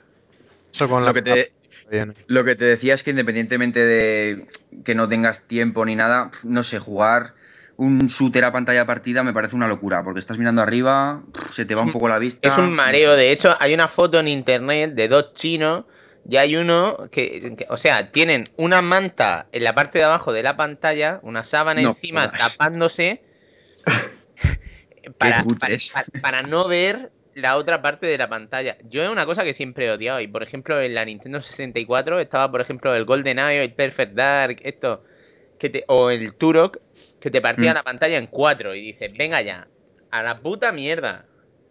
Joder, pues en la Nintendo 64, que entonces había teles de, de 21 pulgadas, te morías. Claro, es que yo, yo no me explico cómo lo haría la gente, pero No, la verdad es que no, en, es- en este caso no me ha gustado. ya. Y ahora Y- estoy pues con el modo online a, vamos, a saco. ¿Y el, el online del juego qué tal? Lo que es el, el, bueno, el juego online en sí mismo, de, de pegarse tiros en- entre unos y otros. Pues la verdad es que normalmente siempre los, los modos online están bastante capaos, como aquel que dice, del modo historia, porque siempre te dejan un poco peor en los gráficos y tal. Pero en este caso no, en este caso es completamente igual, no tienes lag, es, cortes de conexión, no sé, yo llevaré 8 horas jugadas y la verdad es que cero, no se me ha ido en ninguna partida todavía. Hablas con los colegas y se escucha muy bien. qué bien. Y es un, no sé, parece que el, el modo, lo único malo es que hay tres modos de juego, ¿no? Como el que dice, el típico combate a muerte, uno que es por objetivos y otro más que ahora no me acuerdo cómo se llama, pero a lo mejor es el de el cooperativo este de operaciones que has dicho tú, Fran. Pero Eh. son los mismos que había en el 2, creo, todos, ¿eh? Sí, Hay puede uno ser, puede en el que ser. vas variando la misión, cada cinco minutos va variando, ese es muy guapo. Pero no me gusta, tío, que solo tiene cinco mapas. O sea, yo siempre juego a combate a muerte, casi siempre, pues solo cinco mapas. Y al final te acaba como cansando los cinco mismos mapas todo el rato. Y encima, como es por votación, pues al final hay uno siempre que no le gusta a nadie y juegas cuatro mapas. Sí, bueno, lo, principal aquí, antes de que sigas, ¿Isa o Helgast? Isa, por supuesto. Qué cabrón, qué cabrón, eh, eres mi enemigo. yo soy de los buenos. Qué va, chaval, hay que jugar con los Helgast. No, no, no, que son muy feos y tienen la cabeza muy gorda. Nos dan el francotirador muy rápido. No, pues Oye. eso es lo que te comentaba, dime. Eh, eh, Es que de repente me he acordado que Víctor, Victoriño, me, me mandó un mensaje para un poco contándome sus impresiones del juego y tal. Eh, y recuerdo que también Jessica de, de Nosplay lo, lo criticó duramente. ¿Qué le pasa al agua en este juego? El agua es un poco falsa, la verdad. La Sobre gente todo. dice que no es posible que haya un agua así en un juego así. Es que hay, hay unas escenas que. Bueno, la demo misma, ¿habéis jugado a la demo? Sí. Pues tú en la demo, cuando estás en el exoesqueleto volador ese, las olas que chocan contra el barco Ya. son. No sé, son. A ver, para un juego normal, pues vale, pero es que esto es un juego tremendo para poner esa mierda de agua. ya. Es que el agua, el agua debe ser lo peor de poder conseguir, ¿eh? Sí, la verdad es que no sé cómo será programar el agua, pero tampoco debe ser muy fácil. Mira, hay cosas en los juegos. Un día tendremos que hacer una lista de cosas que, que nunca salen bien en los juegos. Montar Sí. a caballo, el pelo y el agua. Son típicas. El pelo en el Knights Contact que el que jugaba yo, vamos, que eso es horrible, macho. El pelo es- no es tiene- dificilísimo. en muchos juegos no tiene sentido ninguno. Mm. De ahí la gorra de Mario. Vaya que sí. En Confesiones de un jugador estamos descubriendo uno de los grandes misterios de la historia de los videojuegos. ¿Cuál? There you La go. gorra de Mario. En- Dicen que el próximo juego que van a hacer que va a salir sin gorra. Oye, está comentando Juan, ¿e- ¿eso es cierto? Lo he escuchado porque tampoco le había prestado mucha atención al juego ese. Dice Juan que la gente se preocupa mucho por el agua y más cerveza es lo que le hace falta. ¿Por qué no la tienes tú, Juan, coño? En el Killzone no salen cervezas, ¿eh?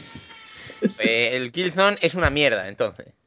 Ay, va. Ya está. Oye, que los de Sony nos manden el juego que se lo voy a analizar en un momento. No salen cerveza, este juego es una mierda. Pero- Claro, por eso The Rising 2 es un juego cojonudo porque tú vas, te encuentras tu cerveza, ya está. Y pimplas y venga. Eso, en, el, Eso es lo El- bueno que tenía Fable. En el Duke Nukem Forever seguro que no hay ese problema tampoco. Pero- Gran juego, señores. Seguro, seguro. Sí, esperemos. Pues no sé qué más contaros. El online, pues eso, lo que os he dicho que va muy bien tal. Y una cosa que me ha gustado bastante, que tú da igual que lleves un francotirador como una escopeta, como una metralleta, no te va a penalizar muy grande en cualquier pantalla. O sea, vas a matar seguramente a los mismos. Si no eres un manacer, vamos. No es las típicas pantallas del COD, por ejemplo, del Call of Duty que ibas con un eh, francotirador y como no fueras con un francotirador te iban a fundir siempre. Pues aquí da igual, puedes llevar las- el arma que más rabia te dé, que vas a matar a los mismos prácticamente. Mm. Y para mí eso es una ventaja, porque eh, hay veces que te apetece jugar de una manera diferente, pues llevas otro tipo de arma. Lo que pasa No es que hay que ir desbloqueando bastante para tener el segundo arma y todo eso. Sí, la verdad es que sí. Yo llevaré, lo que te digo, ocho horas jugadas y todavía me quedan algún arma, porque va por puntos de desbloqueo o algo así, debéis, no, ahora no Sí, recuerdo. claro. Bueno, bueno. Recomendable. Recomendadísimo. Pero esto puede ir ahora mismo a la tienda, gastarte 60 pavos sin problema. Los voy a amortizar. Eh, si juegas online, sí. Si solo juegas a modo historia, alquílatelo porque en una tarde te lo vas a pasar. Ok. Vale, no- en una tarde no juego 6 horas, pero lo intentaría. En dos tardes, venga.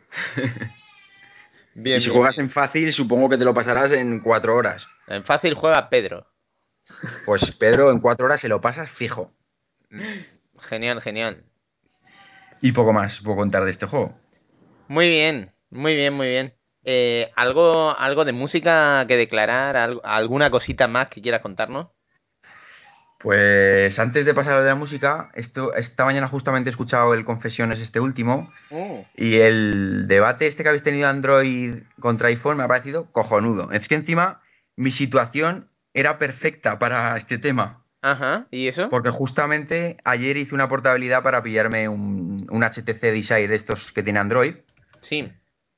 Y estaba en las mismas. Hostia, me compro un iPhone, me compro un otro móvil que tenga sistema operativo y tal. Y como tengo el iPod, pues digo, va, voy a probar con el Android, así puedo probar los dos. Claro, y justo os he escuchado y digo, mira, me han venido de puta madre. Claro, yo, yo es lo que voy a hacer, pero ahora mismo la verdad es que no tengo ni idea. Si tirarme a por a por un HTC, a por a, a por qué. Es que no, no, ahora mismo no lo sé. Pues yo he estado mirando bastante y, hombre, depende de la pasta que te quieras gastar, lo que consumas, vamos, lo de siempre. Pero el HTC Desire este han sacado un modelo nuevo que es el HD, que debe ser la bomba. Sí. Y yo me he cogido Lo- el anterior, que es el normal, porque aparte ¿Lo has de que HD? más pasta. Sí, lo he visto, sí. Es grande, ¿eh? Es bastante tocho y la batería me han dicho que dura muy, muy poco Muy para poco. lo que vamos. Muy poco. Yo lo tuve en la mano porque no sabía si coger eso o el iPhone y es como un centímetro entero alrededor del, del iPhone. Más Sí, grande. la verdad Yo- es que es bastante grandote. Se nota, ¿eh? Ese Ujú. centímetro es mucho, Tiene- ¿eh? 4,3 pulgadas de pantalla, o sea, es una pantalla exagerada. Yo, sin embargo, casi me gusta más con 4 pulgadas el Samsung Galaxy S. Y la batería del, dura más que el iPhone todavía. Pero la batería del Samsung Galaxy es un día como mucho y si le metes tralla, dura- palma. Decir, di- dicen que dura más que la del iPhone ahora. Y luego también, eh, bueno, hay, hay gestores que hacen que, que, programas que hacen que te dure más la batería y eso. Hmm. No sé Yo exactamente. al cómo final me he pillado el HTC Design normal, me salía bien de precio y tal. Y a ver qué tal. A ver Pues si me lo mandan y ya, ya, ya os nos contaré. contarás qué tal, ya nos contarás. Sí, sí. Yo estoy ahí súper interesado. Y nada, ¿qué- ¿cómo lo has hecho? ¿Con amago de portabilidad? La hice ayer, me pasé de Orange, que llevo 12 años y son unos cabrones, ya que estoy lo digo. Son, no todo- son todos unos cabrones, no te Sí, engañes. Todo. empezan, exactamente, sí, acuerdo empezando contigo. por eso. Pero bueno, llevaba toca- 12 años con ellos y me pasé y he hecho la portabilidad a Vodafone. Si quieren que me llamen y si no, pues me iré a Vodafone, que no tengo ningún problema. Ok, ok. Igual yo te sigo, ¿eh? porque yo también estoy planteándome un cambio. Ahora están obligados en dos días a hacerte la portabilidad. Ya eso, como máximo 48 horas, si Joder. no puedes reclamar. Hay, hay Pero- que correr a tope, ¿eh? Y la falsa portabilidad ahora en muchos sitios te cobran un mínimo para a la hora de gestionarla. Sí, en The Phone House te cobraban 50 euros si querías hacerla. Ah, pero está, está Yoigo para eso, la página. Ya, vamos a hacer un briconsejo sobre eso. que lo mismo, escuchando lo que decís, se nos queda desfasado pronto, pero, pero ahora mismo se puede correr y de hecho Salva creo que había, había hecho un amago de portabilidad. Lo que pasa Hmm. es que no sé si se va a ir al final. Salva, No, me, me voy a quedar. ¿te han ofrecido algo? Sí, algo para llamar. ¿Y, y- y cómo se llama lo que te han ofrecido? Eh, bueno, el, el, el Wildfire a, a 0 euros y... Ah, el HTC, vale, vale. Ajá. Ok, ok. bueno, ¿Ya nos contará? Ya nos contará. bueno, digo yo que está bien, por, por lo que he leído, que tampoco... Sí, sí, está de puta madre. Ese teléfono está muy bien. Mala pinta no tiene, yo creo que está bastante chulo. ¿Te has Claro, pillado no. tarifa de datos, Salva? No, no, no, no... Ya tengo el ordenador para eso. Estar pegado al internet todo el rato, hombre. Déjame vivir, hombre. ¿Qué? Hay que mirar las flores, hay que ir al campo, chicos. Guay, chaval. Te voy a decir yo las flores que tienes que mirar, Salva. Hay que desflorar, no me ahí. Bueno, sí, aunque ya eh, está más jodido lo de pillar flores eh, que, que- que no estén desfloradas. Al menos un- un- unos cuantos pétalos. Está- Hombre, lo jodido es, es hacerlo sin ir a la cárcel o sin que sea un cardo borriquero. También, madre mía. En fin, eh, por supuesto, este episodio es explícito. Ya. Explícito. lo jodido es pillar en general. Bueno, bueno. Siempre, al final, siempre se acaba hablando de lo mismo. Somos la Juan, polla. Juan, tú que vas a venir a Murcia, te vamos a sacar por sitio. Te vamos a, a presentar gente y, va a hacer honor a esa frase. Mira, a mí, a mí Salva me mencionó la palabra Donuts el otro día y yo tengo un trauma con eso. No, no, no se lo cuentes, no se lo cuentes. Sí, sí, cuenta, cuenta, cuenta. No, no, no. no. Bueno, bueno. Oye, ya reconduciendo un poco, es que al Sí, final, dime. ¿cómo se nota eh, lo que nos gusta? La cerveza, los videojuegos y follar. No Hombre, misterio, joder. ¿eh? Siempre habláis de lo mismo, ¿eh? Es lo más cansado de eso. Somos Oye, hombres. Claudia, tú antes nos Dime. estabas pidiendo que no nos cortásemos porque estuvieses Mm. tú, pues aquí estamos No, soltando. no, no, para nada, para nada. Os conozco así. Pero Pues- hay, hay otra cosa aparte de eso. Mm, Yo, yo soy feliz una tarde eh, echándome una partidilla, echando un polvo y luego tomándome una cerveza, relajándome. ¿Qué- Es que, ¿qué más quieres? Ah. Has descrito la tarde perfecta. Ya. ¿Ves? Yo también, también sería feliz así, macho, no te jode. Confesiones de un jugador, el podcast que lo tiene claro. Nosotros analizamos todos nuestros juegos así, por eso podemos hacer análisis seriamente de Hannah Montana sin decir Dios, que es una no. puta mierda, aunque lo sea. que tiene ¿Qué que? Hannah salir. Montana, no. Ja- Hanna la fulana, tiene que salir en todos los programas, macho. Oye, deciros, voy a haceros un spoiler. Eh, Pedro, Pedro ha probado el Truth or Lies y dice que hace que hace que Hannah Montana sea un buen juego. Joder. Joder, no puede ser. Sí, lo bueno es que tenemos dos copias. Estoy por subastar la otra también. Subastar, Uf. regalar. Eh, Sí, porque a ver cuántos candidatos hay. Dios. Pero ¿qué, pasa? ¿qué pasa? ¿Que Rubillo dio una dirección falsa o algo? No, que va. Si ya tiene el juego. Lo que pasa es que todavía no ha tenido tiempo de probarlo. ¿Qué- pero Sí, que- Sí, sí. No ha tenido tiempo el cabrón, dice. Eso dicen todos. Bueno, que se nos va la cabeza. Sí, Jesús, venga, vamos, vamos a ver. Algo más que hayas jugado, eh, alguna cerveza más que te hayas bebido. Pues la cerveza, la típica ámbar de toda la vida que se bebe por aquí, por mi tierra, que está muy rica. Y he visto mucho fútbol, por cierto, enhorabuena a todos los culés del foro, que sé que hay unos Oh, cuantos. Ah, pero, pero hay culés, no jodas. Por supuesto, tío. Ah, bueno, ah, bueno, es que no. Y jugar, no he jugado nada más. Y he estado escuchando la típica ración de podcast que me escucho todas las semanas en el trabajo también, Ajá. como el amigo Fran. Y he escuchado también un recopilatorio de Race Against the Machine, que me gusta Ujú. bastante. Qué guay. algún directo y tal, que la verdad es que en directo esta gente suena, no se les nota mucho como los típicos que en directo siempre suelen perder, suena muy bien esta gente. Ujú. Y por las mañanas pues escucho, me he bajado un par de discos de chill out para ir tranquilico a trabajar y que ya no me calienten. y poco más. Y eso Muy es bien. toda mi tal. Muy bien, muy bien. Pues chicos, hemos terminado la sección de los 15 segundos. Así que, Juan, si Dime. te parece, vamos a escuchar una sorpresa que nos habéis preparado Hyde80 y tú. Venga, vamos con ello. Una sorpresa que a mí me pone mucho, me pone mucho, además estoy, estoy deseando escucharla, porque va de, de mi primer recuerdo sobre el mundo de los videojuegos. Yo tardé mucho en tener un ordenador, estuve batallando mucho, y cuando convencí a mis padres, mi primer contacto fue con una Amiga 500. Pues, pues entonces no te lo vieras porque además eh, te hemos tenido muy presente. Madre mía, estoy deseando escucharlo, así que si os parece, nos buscamos una cerveza y vamos a escucharlo. ¡Qué ilusión!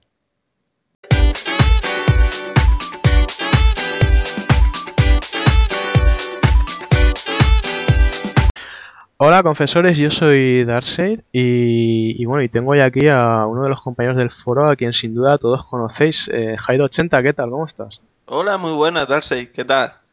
Pues muy bien, aquí a compartir un ratito contigo y, y con todos los confesores. Bueno, a, a Hyde80 lo, lo conoceréis sin duda porque, bueno, eh, aparte de ser el, el verdadero introductor del concepto retro reviews en el foro, eh, nos, ha ofrecido unas, revisiones la mar de curradas eh, sobre el, Dragon Ball Z Super Butoden de, Super Nintendo. Eh, nos descubrió también esa, consola que era a partes iguales sórdida y, genial como era la NASA.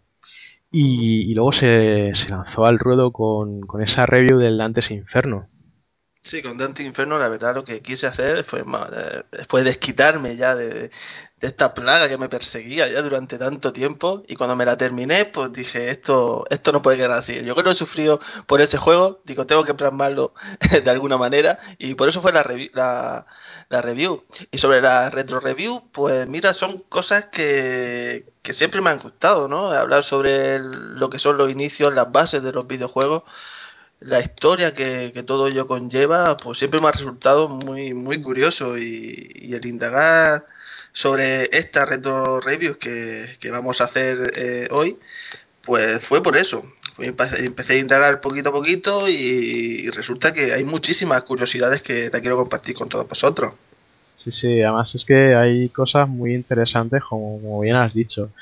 Pues, pues sí, yo creo, yo creo que es un momento estupendo para, para hacernos otro viajecito atrás en el tiempo, ¿no, Jair? Además te veo que, que vienes preparado ahí, eh. Veo que traes, traes una máquina que, que a mí me parece, vamos, me parece sensacional. Sí, si no te importa, la voy a dejar ya por aquí encima porque es que pesa, la verdad que pesa bastante, ¿sabes? Porque es, un- es una máquina tocha. Déjala, déjala por aquí. Oye, esto, esto tiene pinta de ser muy, muy potente, ¿eh? Sí, nada más. Sí, yo creo que con decirte dos palabras te van a, te van a resultar súper familiares. Si te digo amiga, Oh, madre mía. Con Si te- Amiga ya me has ganado. Ah, Dime la segunda. si te digo 500, Bueno, bueno, bueno. Madre mía. El Amiga 500. Eh, el Amiga 500, ahí es nada. Eh, bueno, este ordenador nos, nos cogió jovencitos, ¿eh? Jaida, a ti y a mí. Yo la verdad que pude probarla en casa de, de mi vecino porque yo no tuve la oportunidad de tenerla, pero era, un- era una máquina que, que me asombraba, vamos, la- los gráficos, el sonido que tenía era algo que estaba muy por delante de, de todo lo que había entonces, ¿eh? Sí, una pasada, algo que, que no se había visto hasta la fecha. Esto, vamos, teniendo de- uno de estos serás el rey del cole, ¿eh? Pero bueno, vamos, vamos a empezar un poquito la historia, ¿no? Y quiero comentar que creo que tener hoy en día un ordenador en casa, pues yo creo que está más o menos asociado pues, con, con el destino y, de- y la historia de, de Commodore Amiga, ¿no? Eh, pero vamos a recapitular, ¿no? Vamos a vincular a esta historia un nombre, el nombre de Jay Miner, uno de los pilares de Atari, el mayor rival entonces de, de Commodore por aquellos entonces. Jay Miner, pues bueno, fue un hombre que nació un 31 de mayo de 1932 y tristemente falleció en un 20 de junio del 94, a la temprana edad de 64 años. Muy joven, ¿no, Darkseid? Pues sí, la verdad es que sí, se nos fue antes de tiempo el amigo Miner. Sí, pero yo creo que, que los años de vida que tuvo el hombre hizo, hizo, hizo, hizo buenos trabajos, ¿eh? ¿A qué se dedicaba este hombre? ¿Qué- qué- en qué estaba especializado este señor? Bueno, eh, a los 27 años este hombre se licenció en, eh, en Ingeniería Eléctrica en la Universidad de California y curiosamente, pues bueno, los inicios de este serían un poquito en el, en el, en el mundo médico, realizando eh, circuitos integrados e incluso algún que otro marcapaso. No, ¿qué, qué me estás contando? Marcapasos, diseñados por Jay Miner. O sea, habrá gente por ahí andando con su corazoncito de... Sí, sí, eso es llevar los videojuegos muy dentro. Sí. Pero bueno, a, a finales de los, de los años 70, Jay recibió una oferta de Atari eh, para, pues bueno, este sería, sería el encargado de diseñar un poquito los circuitos de, de esta. Y Jay, pues bueno, ace- aceptó el nuevo reto. Y así fue como, como bueno, eh, este no pasó desapercibido, ¿no? Entró, entró, forma, entró, a, entró a, a formar parte del stand Atari y, como he dicho, no pasó desapercibido. Fue ni más ni menos el encargado de combinar en toda una placa de componentes eh, en, en un solo, en un solo chip, que este era el Motorola 68000. Decían, dicen que fue nombrado así por ni más ni menos la, la cantidad de transistores que, que este tenía. Madre mía, 68.000 transistores. Este era, pues bueno, ni más ni menos, era el hardware de visualización de la, de la maravillosa Atari 2600. La Atari 2600, una consola que, que marcó auténtica época. Y bueno, esta, pues bueno, como supongo que ya llegaréis, ya, ya sabremos, vendió millones y millones de, de unidades. Atari, pues bueno, pues vio el cielo gracias a este hombre. Y rápidamente, pues bueno, entró, este pues entró a formar un, un parte de, de uno de los pilares de, de la compañía. Se vendieron 42 millones de, de unidades, ¿eh? 42 millones de Atari. Sí, sí, y, y una de ellas era mía. Y no me digas que también tendría el juego Space Invader. Pues efectivamente, tenía. Space Invaders, sí, sí. Porque Eh, fue, fue el juego más vendido junto, junto a la consola. Pues no me extraña nada, porque además fue el juego con el que yo me inicié en el mundo de los videojuegos y, y bueno, y qué- qué decir de él. Eh, que unas, unas tardes y unos ratos, bueno, inolvidables. Bueno, pues una vez Jay ya encumbrado dentro de la empresa Atari, este, pues bueno, empezaba a tener un poquito de conflictos con la directiva. Según se comenta, pues Jay, claro, traía un aire fresco a la compañía que esta no apoyaba en muchos aspectos. Parece que no se le apoyaban en muchas de sus ideas y después de- del éxito que cosechó con, con el Atari 2600. O sea, es que se ve que, que Atari con, con los empleados no, no los trataba muy bien. Era una, una directiva un poquito demente, por lo que parece. Exacto, tuvieron ahí ciertas discrepancias y bueno, la directiva se ve que le puso los puntos sobre la I a Jay y Jay se dijo, pues mira, ya os quedáis, dejó la compañía. Y esto fue en el año 1980. Se fue calentito de Atari. Sí, sí, se fue, vamos. Salió y se tuvo que otra vez resguardar en su antiguo trabajo, en su, en sus chips impresos y, y- demás, ahí en el mundo médico. Imagínate haber estado ahí en el, en el alto standing de lo que es la gran, una gran empresa como era, como era Atari, a, tener, a salir por la puerta de atrás y, y- y tener que volver a, a tu, a tu antiguo trabajo. La verdad que tuvo que ser un palo. Sí, no, no le debió de dejar muy buen sabor de boca al bueno de Jay Miner, pero, pero algo me dice que, que no tardaría demasiado, ¿no? En Eh. al mundo de los juegos. Exacto, así fue. Eh, al poco tiempo recibió una, recibió una llamada de, de un ex trabajador también de Atari, Larry Kaplan, uno de los pilares de Activision.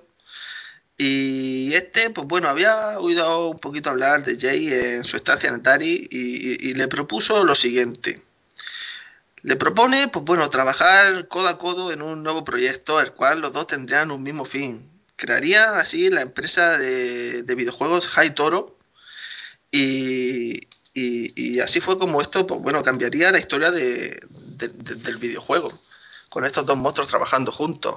O sea que ya se juntan aquí dos, dos mentes a tener en cuenta eh, en, una, una nueva compañía que, que se va a meter en este mercado de los videojuegos. Eh, ¿Cuál era su idea? Y además, dos ex de Atari, ¿eh? Curioso. dos es de Atari. Y, bueno, ¿cómo, cómo, cómo enfocaron esta compañía? Bueno, de, primero, bueno, se embarcaría en esta nueva aventura de la forma es como, ¿cómo hay que hacerlo? Vamos, lo primero buscar pasta, busco, buscando, buscar fondos. Se reunieron un buen puñado de, amigos interesados en invertir en este nuevo proyecto y así fue como fundaron en Santa Clara la compañía High Toro, donde Jamie y Larry Kaplan y, y un grupo de talentosos también ex de Atari empezarían a trabajar y donde esta vez sí tendrían libertad creativa, no donde en Atari se ve que les cortaban un poquito la, la idea.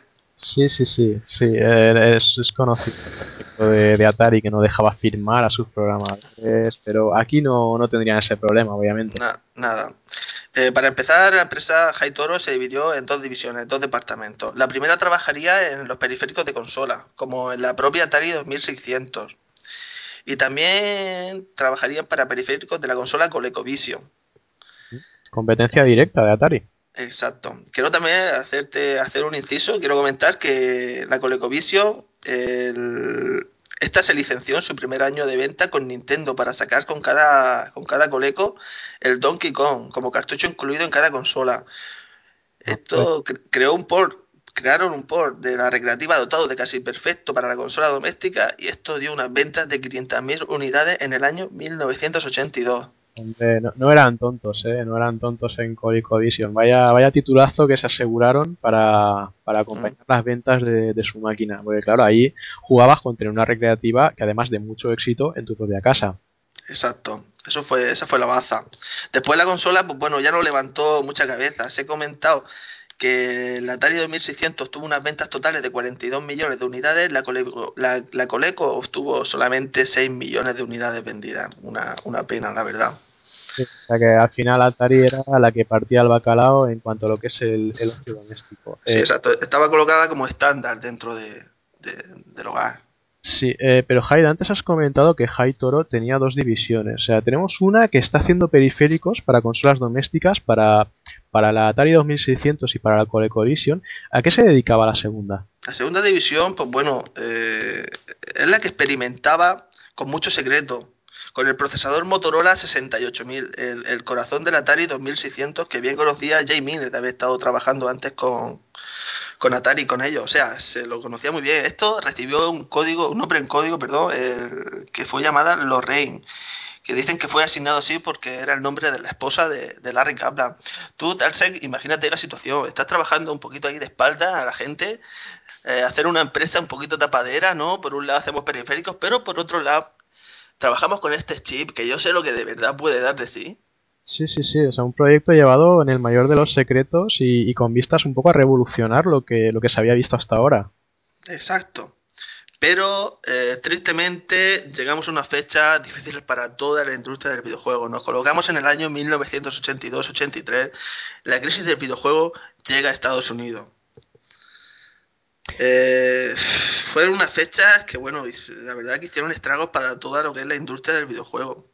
Esto, ¿sabes tú, Darkseid? Porque, ¿qué fue lo que sucedió? ¿Qué fue lo que hizo que ciertos, cientos de hogares dejaran de creer en, el uso de juegos domésticos y que ya no, se vendieran unidades como para adentrar a, tal crisis esta, esta industria? Pues esto por resumirlo un poquito, vino provocado por una serie de decisiones muy muy malas, eh, principalmente tomadas por Atari, que hicieron una especie un poco de efecto remolque y, como bien dices, pues los consumidores acabaron muy muy desencantados, porque además fueron dos lanzamientos que tenían que haber llevado a, Atari al Olimpo de los videojuegos, si, si no lo estaba ya, y que en lugar de eso casi casi fueron dos clavos en su ataúd. Exacto fue ni más ni menos que eh, se le encargó a, a, Namco, la empresa Namco, previo pago de un billón de dólares para el sistema de juegos Atari, el juego Pac-Man. Esto ocurrió en un mayo del 82, creando, claro, unas expectativas de venta bestiales, ya que tener la, recreativa en casa eh, de este juego, pues claro, era, era algo tremendis, tremendo, tremendo. Lo mejor, que, que, bueno, que encima de todo la propia Namco se ocuparía de la programación del juego. Eh, dado esto, la premisa, pues nada podía fallar. Claro, además era el, mítico Comecocos, que, por entonces había una auténtica fiebre eh, con el Comecocos y con la consola Atari. Era prácticamente tener todos los ases en la manga y sin embargo, pues, pues algo, algo falló. Algo falló. Exacto. Al poco tiempo de sacar el juego, muchos de los compradores pues volvieron a las tiendas a devolver el juego, indignados por la mala adaptación que hicieron del clásico. O sea, es que fue algo, eh, yo no sé, oyentes, si esto lo habéis podido, lo habéis podido probar, pero si tenéis la oportunidad, por favor, probar el Pac-Man que hicieron para el Atari y, y comprobarlo vosotros mismos, porque es una cosa desastrosa, desastrosa. ¿No, Darkseid? Sí, es, es un auténtico despropósito, la verdad es que es una pena porque tenía que haber sido un buen juego y, y en lugar de eso pues hay el diseño del laberinto es un, es un diseño rocambolesco, muy, O sea, sí, es que eso se lo sacaron de la manga. claro, muy embarullado, los fantasmas, eh, los sprites de los fantasmas parpadean, que, es un, que eso es un fallo técnico que tenía la, la Atari 2600 a la hora de mover gráficos y que, y que se subsanó en el Space Invaders, pero pero no se puso el mismo cuidado en, en este juego. Estoy, estoy, estoy de acuerdo contigo. De hecho, todavía metieron un poquito más la pata. O sea, crearon 12 millones de copias del juego para las tan solo 10 millones de consolas vendidas.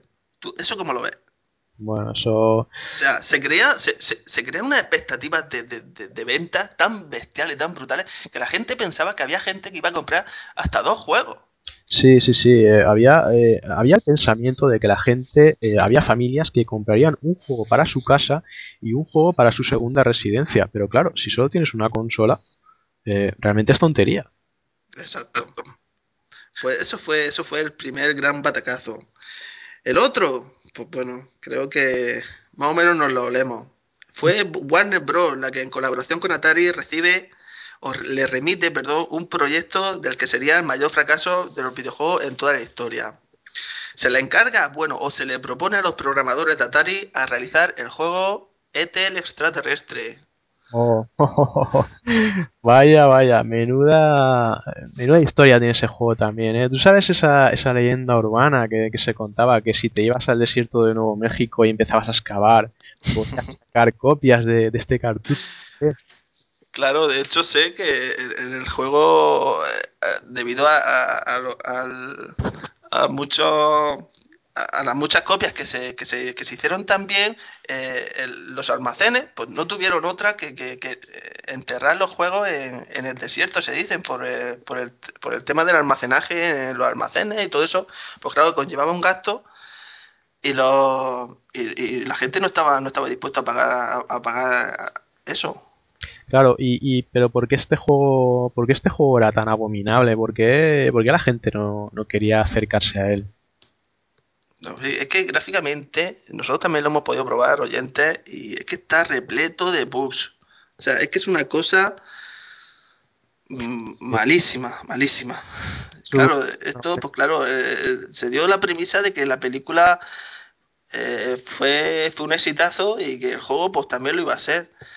La gente, pues bueno, cuando lo compró, pues se dio cuenta de que esto no era así y que se convirtió en una verdadera estafa y la gente, pues se echó un poquito mano a la cabeza y, fue lo que dio pie a que el público pues empezara un poquito a cansarse de- del uso de las consolas domésticas y esa fue un poquito la el, el tema de la, de la crisis del videojuego. Pero volviendo con, con nuestros protagonistas, eh, recordemos que Toro, la, digamos, la, la división visible, por así decirlo, estaba fabricando periféricos para, para este tipo de consolas. Si no hay consolas, ¿qué, qué pasa con, con Toro? Porque esto le afectaría. Claro, eh, Hytro pues, tuvieron que replantearse un poquito la situación con el fin de, de sobrevivir a, a- la época donde las empresas de los videojuegos, pues bueno, ya no, como, hemos, como has dicho, ya no pasaban por su mejor época. Tuvieron que cerrar la, primera división, que era la de los periféricos, y bueno, con la segunda, Jay, Kaplan, pues quisieron un poquito rediseñar a los Reyes de manera que esta fuera pues, más un ordenador personal que, que- una consola de, de videojuegos. Se le añadieron unos periféricos como un ratón y un teclado y también la de, la de una disquetera. Y pensaron que de esta manera, pues bueno, abrirían un poquito más el mercado. No centrándose solo en el videojuego, sino, sino un poquito en, en- vamos, en, en uso ofimático y de trabajo. Sí, está diversificando un poquito más el público objetivo. Exacto. También la, la otra opción que, que hicieron fue la de, la de rebautizar a la empresa de High Toro por la de la conocida amiga. El, nombre que, que todos recordamos, eh, un nombre que, que desde luego es, es bastante más cercano y, despierta más simpatías eh, al oírlo por primera vez que, que este de Haitoro, que suena un poquito raro. Exacto, decían que el nombre de amiga, pues bueno, pues sí que es verdad que pues, es un nombre de- dotado por naturaleza de, confianza y de, cercanía. Y bueno, lo hicieron pues, con el afín de acercar un poquito más al usuario. al usuario. También te quiero, te quiero comentar, Darkseid, que el nombre de Haitoro era un nombre que, que ya estaba acogido por una empresa japonesa que se dedicaba a, a- a la jardinería. Entonces, pues claro, desestimaron también este nombre pues, por el tema de no crear confusión. Claro, porque podía, podía haber ahí. Podía, podía haber equívocos. Exacto. Bueno, y, y por último, eh, comentamos que en, en- en el año ya 83, el proyecto Lorraine, ya los tres pilares, los tres chips pilares de los cuales dorado- dotaron de nombre en código eh, fueron acabados, y, pero claro, debido a la, a la- a la crisis, la fuente de beneficios de, de ingresos por la que tenían, que producía la División 1, ya no, ya no, ya no estaba, pues bueno, se encontraron con la situación de, de no poder seguir con el desarrollo, haciendo, pues la verdad, presagiar lo peor. Sea, ahí se impone en ese momento encontrar una, una vía de financiación por, por donde sea, ¿no? Aunque fuese montar un stand de estos de limonada y que estuviese ahí vendiendo jarritas si hacía falta. Exacto, pues Jay pues, mm, se bajó un poquito los pantalones y volvió a hablar con la directiva de, de Atari. Explicó la situación por la que estaba pasando él y su empresa, pero eso sí, en ningún momento habló, habló del proyecto que tenía entre las manos.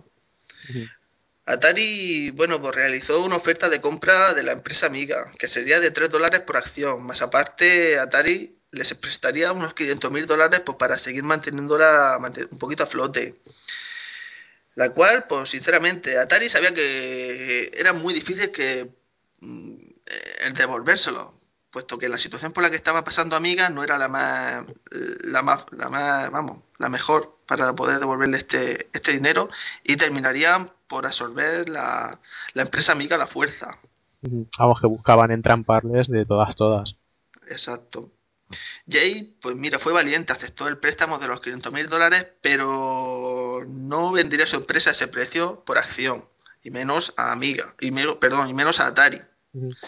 El precio, bueno, el tiempo pasaba y Amiga, pues sinceramente, pasaba por los, por los peores momentos desde que abrieron ya la fábrica de sueños de hacía ya cuatro años. Jay y Kaplan estaban a punto de finalizar su sueño. O sea que una situación verdaderamente mala. Vamos, que, que pinta, pinta fatal el, el panorama, ¿no? Pero, pero yo me niego a creer que esto, que esto tuviera tan mal final. Yo, yo estoy seguro de que, de que algo pasó, algo pasó que, que eh, Jay Miner y compañía pues eh, vieron la luz al final del túnel de alguna manera. Sí, todavía a Atari le, le dio media vuelta de tuerca más y empezaron un poquito con las amenazas de embargo. Y Bueno. Amiga, ah, sí, sí, y Amiga, pues bueno, empezaron un poquito así amagando los trámites de venta en busca todavía de algún... En verdad lo que buscaban era un poquito retrasar todavía los, los trámites en busca de algún milagro. Pero bueno, eh, Atari al ver ese movimiento todavía le redujo la oferta de la acción.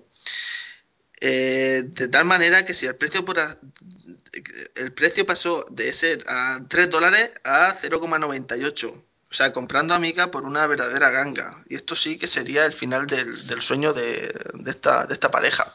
Eh, Pero vaya, vaya movimiento más. Pero yo, eh, Hyde, sigo diciendo que, que los milagros existen. Exacto, pues así fue.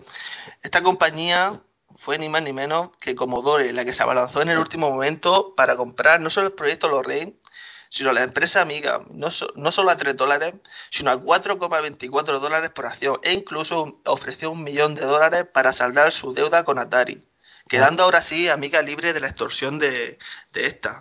Amigo, o sea, Commodore acudió al rescate y, y por el momento hubo final feliz. Sí, como de película, ¿eh? Como de película, sí señor.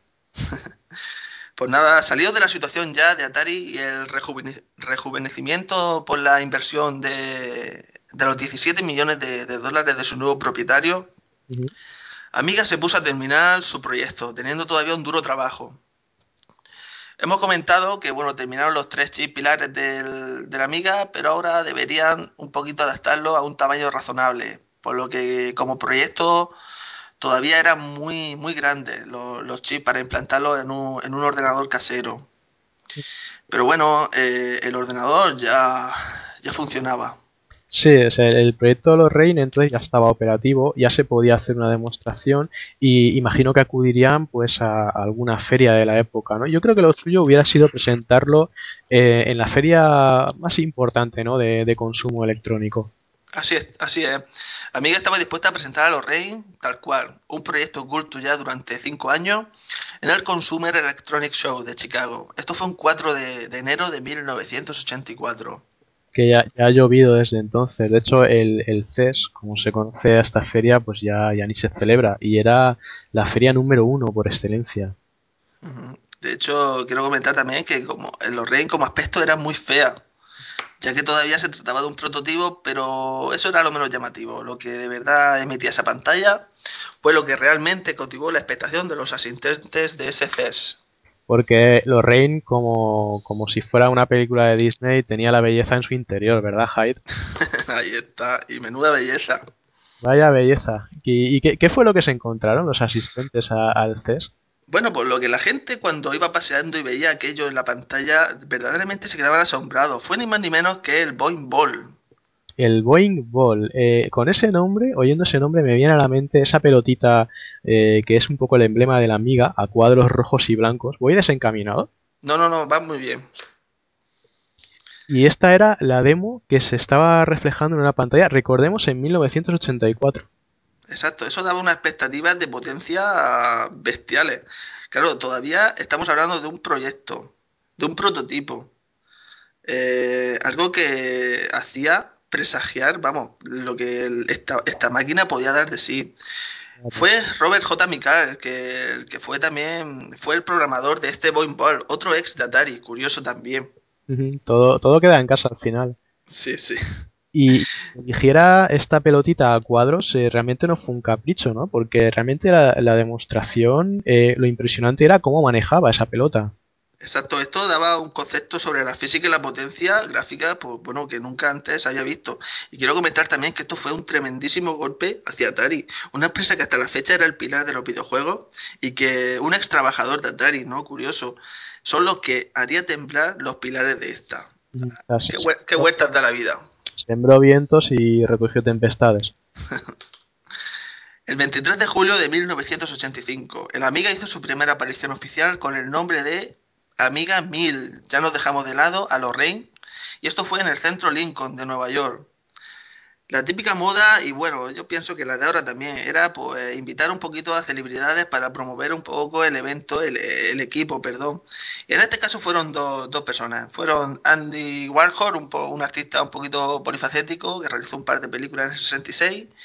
Y también fue invitada una chica, Debbie Harra, otra actriz, otra actriz cantante famosa por aquello entonces.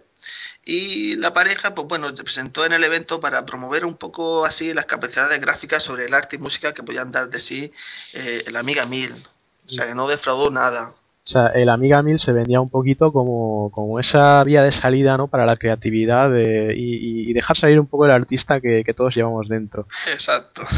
Pero, pero eso exactamente qué nos iba a costar, porque la cosa pinta muy bien, la demo técnica era una pasada, eh, estábamos viendo esa, esa mencionada Boing Ball que rotaba sobre sí misma, rebotaba y, y era algo inusitado para aquella época. Eh, ¿cuánto, ¿Cuánto iba a costar de, de nuestro bolsillo tener esa tecnología bestial en nuestra casa? Eso, eso te lo voy a comentar. Esto pasó en un septiembre eh, de, 1900, de, de- perdón, de 1985, dos meses después de- del evento. Eh, las cosas, bueno, hacían presagiar lo peor. El alto precio de esta eh, hacía que cada persona que la quisiera tenía, tenía que estar dispuesto a pagar la friolera de 1.295 dólares. Algo que muy poca gente, pues bueno, se podía permitir por aquella, por aquella, por aquello entonces. Eh, de esta manera, pues bueno, era casi imposible, la verdad, que comp- competir con el Atari, ya que Amiga doblaba un poquito en precio casi, casi a esta. Madre mía, 1.295 dólares e- es prácticamente el doble del precio de, una- de salida de una consola actual. O sea, esto incluso hoy en día es una barbaridad. Pues, pues así fue. También quiero, quiero, eh, quiero puntualizar también que el primer juego que salió con Amiga fue eh, el Defense of the Crown, un juego de estrategia en el que marcaría un nuevo stand de gráficos y de calidad para los ordenadores caseros. Muy bien, bueno, pues está claro que, que Commodore tenía que hacer algo. Exacto. Commodore Amiga, pues bueno, tenía que cambiar de estrategia si se quería dominar eh, el mercado de los videojuegos. Y en el 87, dos años después del lanzamiento de la Amiga 1000, hace una revisión, hace un nuevo lanzamiento, esta vez el Amiga 500. En esencia, igual que el 1000, pero una versión reducida, incorporando en la placa base lo que llamaríamos unos puertos de expansión y una unidad de disquete ahora de 3,5 pulgadas. También ahora era compatible con los televisores de cualquier hogar y presentó una versión mejorada del, de la Amiga Kickstarter. O sea, bien, yo creo que lo del tema del monitor que fuera compatible para todos los hogares fue lo que verdaderamente rebajó el precio. Porque quiero comentar que la Amiga 1000 venía con un, venía con un mo- monitor ya de, de casa y eso, claro, elevaba muchísimo el, el precio de esta. Claro, si te podías ahorrar comprarte ese componente de más, pues era, era una rebaja sustancial, más en los monitores, claro, que eran, que eran una cosa muy cara. Ujú. Entonces tenemos ya aquí el, mítico Amiga 500, ese, ordenador que despertaba pasiones y, que yo lo reconozco que, que yo veía imágenes de juegos de versión Amiga en la Micromanía y me caía la baba, eh, una cosa, una cosa realmente espectacular. Sí, es que quiero comentar que el Amiga 500, bueno, eh, ahora con ese precio, debido a la revisión, esta con el Amiga 500 sí podía competir con, el, con, la, con la Atari ST. Y que bueno, eh, luego fue exportado a, a- a Reino Unido, donde el coste de este sería de 600 dólares, 599 dólares. Con el juego, llegaría con el juego Defense of the Crown. Este llegaría a la misma vez que Amiga y tuvo el mismo éxito eh, que en Estados Unidos. Unos gráficos detallados, por lo que está comentando de, de la micromanía. Tuvo uno, uno- un alto número de colores en la pantalla, una música increíble. Esto era una cosa como nunca nadie antes había visto en una consola u ordenador. Sí, sí, con ese, con ese aspecto visual que, que realmente lo veías y no te lo creías prácticamente. Exacto. Este año, pues bueno, ese, es- perdón, ese año también fue en el que muchos desa- desarrolladores europeos pues, empezarían a realizar eh, software para Amiga 500. La arquitectura de programación decían que era muy sencilla y, y haciendo rápidamente que empresas como Pignosis, Bullfrog, Elite, Electronic Arts iniciaran pues bueno el desarrollo de videojuegos y otras empresas más pequeñas pues crearían un poquito el, el software de uso ofimático para, para el hogar. Y Así fue. nos empiezan a llegar entonces lo- los juegos ya importantes. Sí, ya un poquito más con nombre. Así fue como la Amiga 500 empezó pues, a construir un catálogo de juegos que hizo que fuera una de las máquinas más deseables por aquello entonces. Esto, sin lugar a duda, eh, a duda, perdón, era muy bueno para Commodore, claro, la empresa que apostó por ello cuando nadie lo hizo. Claro, claro. Al ver el éxito que bueno que estaba cosechando el Amiga 500 en Commodore con sede en, en Gran Bretaña, pues tuvieron la idea de producir eh, esos packs de, de Amiga 500.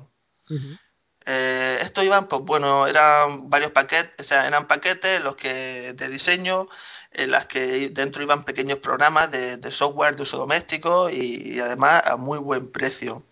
Fue David Pleasant el que negoció con la Warner Bros. para crear ni más ni menos el pack Batman, paquete de, paquete de Amiga 500 juntos con una copia del juego a 399,99 dólares.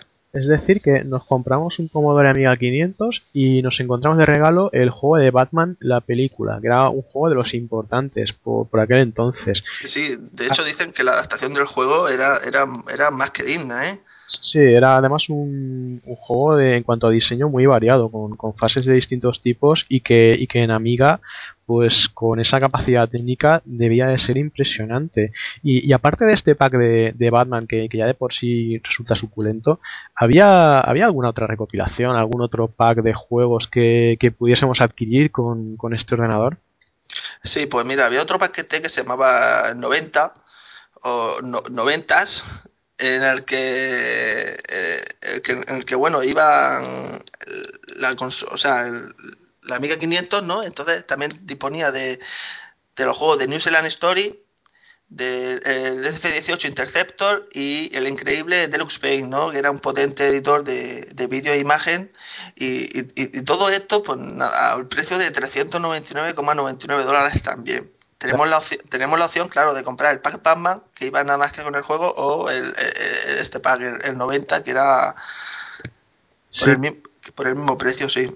Por esos mismos 400 dólares teníamos pues, una, conversión de arcade, como era el New Zealand Story, muy, muy recordada, eh, el simulador F18 y el de Luz Paint como herramienta de dibujo. Pues eh, eh, realmente esto da un poquito de idea de cómo el como de la Amiga se encaraba hacia, hacia, sus usuarios también, en el, sentido de, enseñarles lo que era capaz de hacer el ordenador y su polivalencia. Exacto. De hecho, jugaron muy bien con, con eso, ya que en los próximos, en, los años eh, próximos eh, se volverían a registrar varios paquetes de otros juegos, que fue lo que ya realmente selló el éxito de la Amiga 500 y, ayudó a, pues, a, vender máquinas suficientes como para garantizar que el Atari eh, se convirtiera ya en un recuerdo lejano. O sea, que se convirtió, vamos, que le, quitó mucho, le quitó mucha, mucha venta, mucha venta.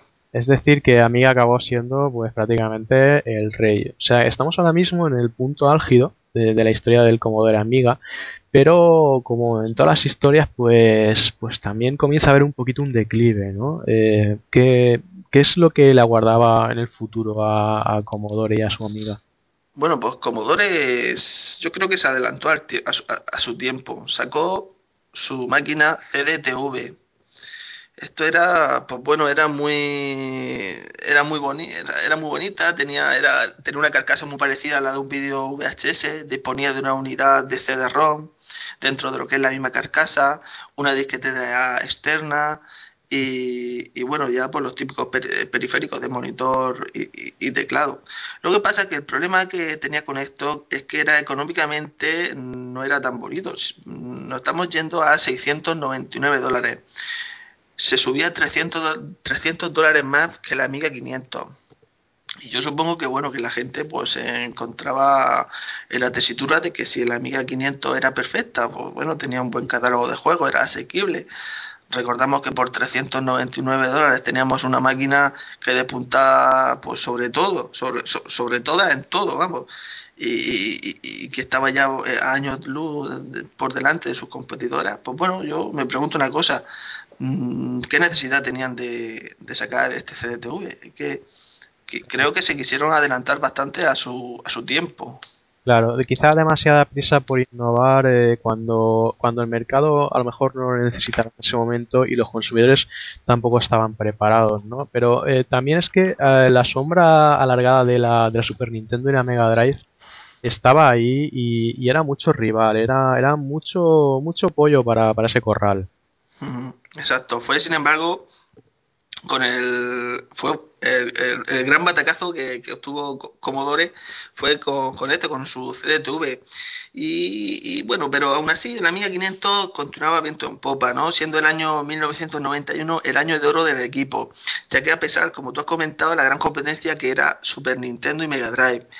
Eh, la Amiga 500, pues bueno, notó un poco la bajada de, ventas de su hardware debido a estos dos, a estos dos monstruos. Y, bueno, Commodore puso en plan, puso en marcha otro plan, eh, la Amiga 500 Plus. Se dice que era idéntica a la actual, pero con un mega de RAM y no en vez de los 512 de su antecesora, creando ahora sí el mayor legado de juegos que nos han podido dar a toda la gente que nos gusta este mundillo. Es decir, que se lleva la Amiga 500 a otro nivel con ese, ese pequeño chute técnico y, entonces ahí ya sí que vemos de lo que es capaz realmente ese Amiga con, juegos, bueno, con juegos auténticamente, pues... de sobrenombre, juegos como Lemmings, Lotus Sprint, Monkey Island, Alien Brand, Worms, o sea, un catálogo que seguro que muchos de estos juegos podrían entrar perfectamente entre los, yo creo, entre los 20 mejores del mundo, ¿eh? Y ahí es nada. Este, este, este aire nuevo de Amiga, pues bueno, otra vez a las puertas de una Navidad de 1991, pues hizo que Amiga se volviera a, a resurgir ya de...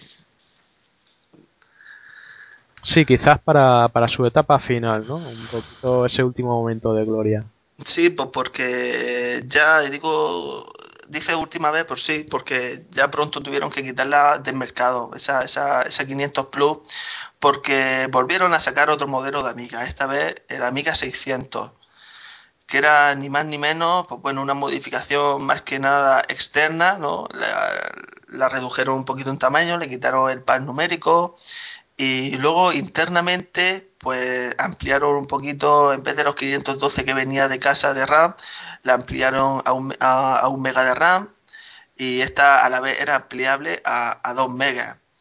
Eh, el problema que hubo con, eh, con esta Amiga 600 es que, bueno, yo pienso que se lanzó un poquito tarde. Sí, eh, quizá no, no llegó en el momento que le correspondía, ¿no? Porque estaba ahí el poderío de las consolas que estaban ya en su retorno sonado después de años de hegemonía de los ordenadores personales. Y, y como bueno, como mencionaba antes, es que la, esa competencia de Super Nintendo y Mega Drive, madre mía, es que a ver quién se encaraba con eso, ¿no? Exacto. Yo es que además pienso que el, el CDTV, si en vez de CDTV me sacan unas Amiga 600, yo creo que hubiese, hubiese cuajado mucho más. Claro, ese hubiera sido a lo mejor el paso. Mm. Lo que pasa que, bueno, eh, Amiga 600 se lanzó en, el mil, en 1992 y Super Nintendo se lanzó en Estados Unidos en el 91, casi un año antes que la Amiga 600, claro. Esta ya le comió mucho terreno a esta. Y con una Nintendo que ya venía un poquito de colocarse casi como está en los hogares, Sí, ya tenía el camino ahí y abonado para, para hacerse con el pastel, vamos. Exacto, de hecho Nintendo fue, en, la crisis del videojuego fue la que metió un poquito la cuña y, consiguió colocar en, los hogares esa Nintendo con, el, con Super Mario Bros. 1. Y fue la que de verdad re, rehabilitó, o sea, re, subió, eh, consiguió otra vez que la gente confiara un poquito en, lo que es lo, los sistemas domésticos de, de, de videojuegos. Y, y, bueno, eh, un año de diferencia, claro, yo supongo que en el mercado suponía mucho ante, ante un monstruo como era Super Nintendo. Y el Amiga 600, pues bueno, pronto fue abandonada por Commodore y ya que sus ventas pues se apagaron rápida y ya para, para siempre. Pues Jaide, hemos visto ya el nacimiento, el auge y un poquito pues la, la muerte del, del Commodore Amiga y, y, hemos estado nombrando títulos, marcas y, y, modelos de máquinas que son que son bueno eh, auténticas estrellas sin, sin, ningún tipo de paliativos. Eh, pero quizás el, el Commodore Amiga, los, los, oyentes que nos estén escuchando, pues no lo terminen de situar un poquito en cuanto al, al catálogo de juegos que tiene. Entonces, eh, yo creo que podríamos comentar muy brevemente eh, algunos cuantos títulos que, que, podrían jugar en esta máquina si, si ahora mismo se sentasen enfrente de ella y los tuvieran a mano. Mira, pues mira, eh, hablando de eso, te voy a preguntar sobre unos cuantos juegos. Yo creo que, es, que se merecería mmm, echarle, echarle un vistazo. ¿Qué te dice Alien Breed?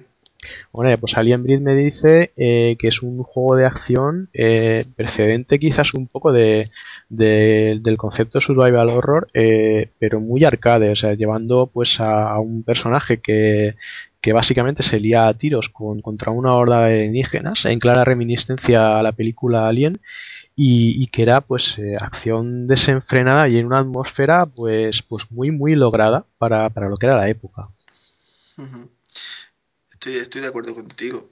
El Shadow of the Beast bueno, Shadow of the Beast, aquí estamos hablando de uno de los pilares de, de, los videojuegos. Shadow of the Beast era un arcade lateral en el que llevábamos a un protagonista que era transformado en monstruo por una maldición y que se movía pues en unos escenarios con, con un scroll parallaxe realmente impresionante. Era, era un scroll en el que los fondos se movían a, a distintas capas y distintas... O sea, a, además muy conseguido, ¿eh? estaba muy muy bien. Muy conseguido y gráficamente, bueno, estupendo. Un juego que, que realmente marcó época y que tuvo un montón de, de ports y de versiones. Estoy, estoy de acuerdo. Eh, Blood Money. Bueno, un juegazo, un juegazo que, que solo la intro ya vale la pena escuchar esa música porque, porque es, vamos, es, es fantástica. El Blood Money es un arcade, eh, lo que se llama un juego de naves, un juego de naves de, de- de scroll horizontal. Eh, bueno, hay momentos también en que te desplaza verticalmente, pero que básicamente consiste en pilotar un vehículo eh, durante cuatro fases. En cada una de las fases es un vehículo distinto. Y el juego nos sitúa como una especie de concurso de televisión en el que conforme vamos matando enemigos nos van dando monedas y esas monedas las empleamos en tiendas a lo largo de los mapeados en los que podemos comprar las mejoras. Y, esas mejoras pues eran, bastante necesarias porque los shoot 'em up de por aquel entonces no eran precisamente fáciles. Yo te quiero comentar, la fase del helicóptero puede ser que, que tenga la esencia de Super RTP. Sí, sí, puede ser, hombre, Super R-Type o lo que son todas las entregas de R-Type y, y los eh, juegos de disparo horizontales eran primos hermanos, pero Sí. que, que sí tenía esa jugabilidad clásica que, que tanto gustaba por aquel entonces. Eh, Lotus Sprint Turbo Challenge. Bueno, Lotus Spirit, pues un juego que nada tiene que envidiar a Outrun. eh, un juego de, conducción con una sensación de velocidad francamente conseguida, se mueve estupendamente. Y, bueno, pues mm, diversión y coches de lujo, ¿qué más se puede pedir? Yo lo que quiero destacar sobre este juego es sobre todo su maravillosa música tirando de chiptunes. O sea, algo grandioso. A mí lo que me escandalizó de este juego en un principio fue ese pedazo de intro. eh, grandioso, Fantástica, fantástica. fantástica. Eh, increíble Ivan Hall. Ivanhoe, bueno, este es un juego del que nuestro amigo Ravenflow eh, guardará un grato recuerdo y porque además me consta que, que era uno de sus favoritos. Eh, el Ivanhoe era también otro, otro arcade horizontal eh, en el que llevabas a- al mencionado Ivanhoe a la búsqueda del rey Arturo que estaba preso y teníamos un escudo y, y un hacha. Entonces con el hacha atacábamos y teníamos que guarecernos además con el escudo. Eh, cre- creo recordar que a diferentes alturas también. Y, y bueno, pues en lo que era un juego de, de acción pura y dura con, pues con algún ligero componente así de plataformeo, pero que básicamente era avanzar y golpear. Hmm, Yo creo que los juegos que hemos nombrado están, están dentro del museo de, de los mejores juegos de, de lo que es esta amiga, eh, lo que fue Amiga eh, en general, ¿eh? Hay, hay muchísimos juegos emblemáticos de Amiga, hay compañías que, que pasan a la posteridad y desde luego pues son cosas que, que merece la pena merece la pena revisitar. Sí.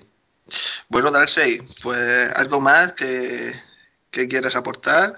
Mm, No, bueno, yo creo que por mi parte eh, no tengo mucho más que, que añadir. Eh, si tú por la tuya tampoco, tampoco tienes nada más. Yo lo que, lo que sí que me gustaría es hacer una cosa eh, en honor a- al sistema del Commodore Amiga, a los oyentes y a, y a este pedazo de, de trabajo que te has que te has pegado para, para traernos aquí este ordenador que, que, bueno, ahora te, te tendrás que volver a, a llevar a cuestas. Eso el- Sí, vamos, sin problema. pero no sin antes abrirnos una, una cervecita.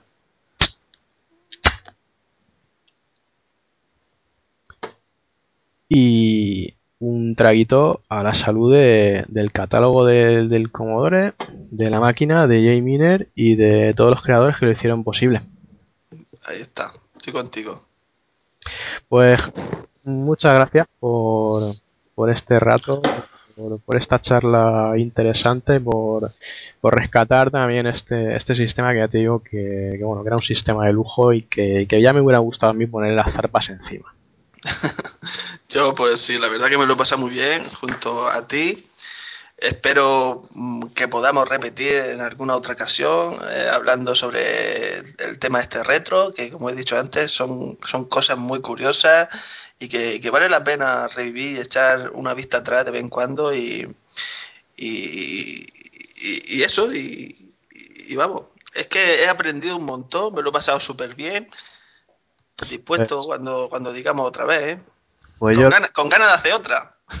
pues yo también lo mismo y espero que también los confesores pues hayan disfrutado y, y aprendido un poquito más.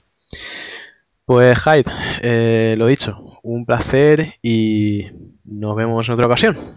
Nos vemos, Darkseid. Adiós y un saludo. Hasta luego, confesores. Hasta luego.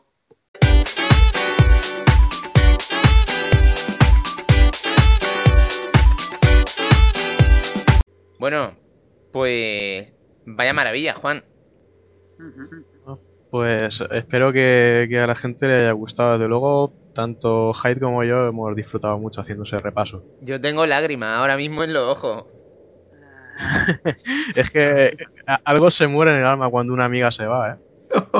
Madre mía, qué grande, qué grande, qué, qué infancia. De verdad, es de esas cosas que, que digo... eh, Jolín, qué, qué bien lo pasé con esta máquina. Yo, de verdad, eh, la amaba en silencio, en serio. Cuántas sorpresas, cuánta alegría, cuántos juegazos, Dios mío. Y era, mira, la gente habla de, de la Neo Geo y sí, todo lo que tú quieras y de la Mega Drive, pero mira, este, este, este ordenador era la, era de verdad la posibilidad de tener una re- recreativa en tu casa a cada momento. Sí, bueno, bueno, sí, sí, tampoco os paséis, tampoco os paséis que yo tuve el 500 y, y el Street Fighter me, me cago en su puta vida. Bueno, pero es que el Street Fighter era regulero. El Street Fighter e- era el Street Fighter. Ya salió la Goni. Era el, el sueño, el sueño, pero no, Pero- se trucó. Mira, el sueño es que No. dejes de ser una guafiesta. tuve que comprar un mega de expansión, pues si no, no iba. Hostia, un mega. Ay. Un mega entero. el jugón no ha jugado al Street Fighter. Qué grande, pero mira, la trilogía de Shadow of the Beast, en fin, que, que no, que, que son muchas cosas, que son muchas cosas y, y en fin, me emociono. En fin, muy chulo, muchas gracias y gracias también a vosotros, a Fran, a Claudia y a Evasus por participar. Eh, Claudia, Un placer. Dime. ¿qué tal por aquí? Yo encantada, yo he estado, he estado con vosotros como ya te he comentado antes, entre amigos y esto es un placer. Tú ya Que sabes. Que de vez en cuando te esperamos por aquí. Ok, me, me tendréis, me tendréis. Poniéndoos a días en juegos de rol, a poder ser. Eh, muy Claudia, y ahora que ya estamos al final, porque estas cosas hay que contarlas al final. Por No si... seas malo. No, estas cosas hay que contarlas al final. Pues Tú, tú no puedes llegar de primera y empezar aquí contando el making of del programa. Pues no, esto no va así. ¿Sabes por qué no jugamos más a juegos de rol? Porque son largos. Claro, y aquí Muy cada semana. Tú mira, a ver, esto ya es. Espero que las descargas no aumenten mucho, porque, porque si no, es- esto es un making of en toda regla. Pero tú ponte que un día el señor Rosa no viene, que Pedro está viciado sacándose las plumas de Assassin's Creed, o pues. del Assassin's Creed de turno, o, o el mismo juego al que jugó la semana anterior. Salva que juega lo mismo. Tekken. Pues, pues ¿qué quieres que te diga? Space O sea, Channel. ¿Tú crees que yo me puedo poner, Claudia, a empezar un juego de rol seriamente? Pues ten- Mm. a- tendré que jugar a lo que sea nuevo para que no parezca que el programa va siempre de lo mismo. Sí, por ahí, pero yo los voy combinando. Yo tengo mi juego de rol de fondo y después tengo otros juegos que voy tocando. Es que a mí me gusta intentar pasármelo. No, no, no, y a mí también, pero lo mismo al juego de rol le dedico, hay veces que le dedico incluso meses, a poquito a poco, pero meses.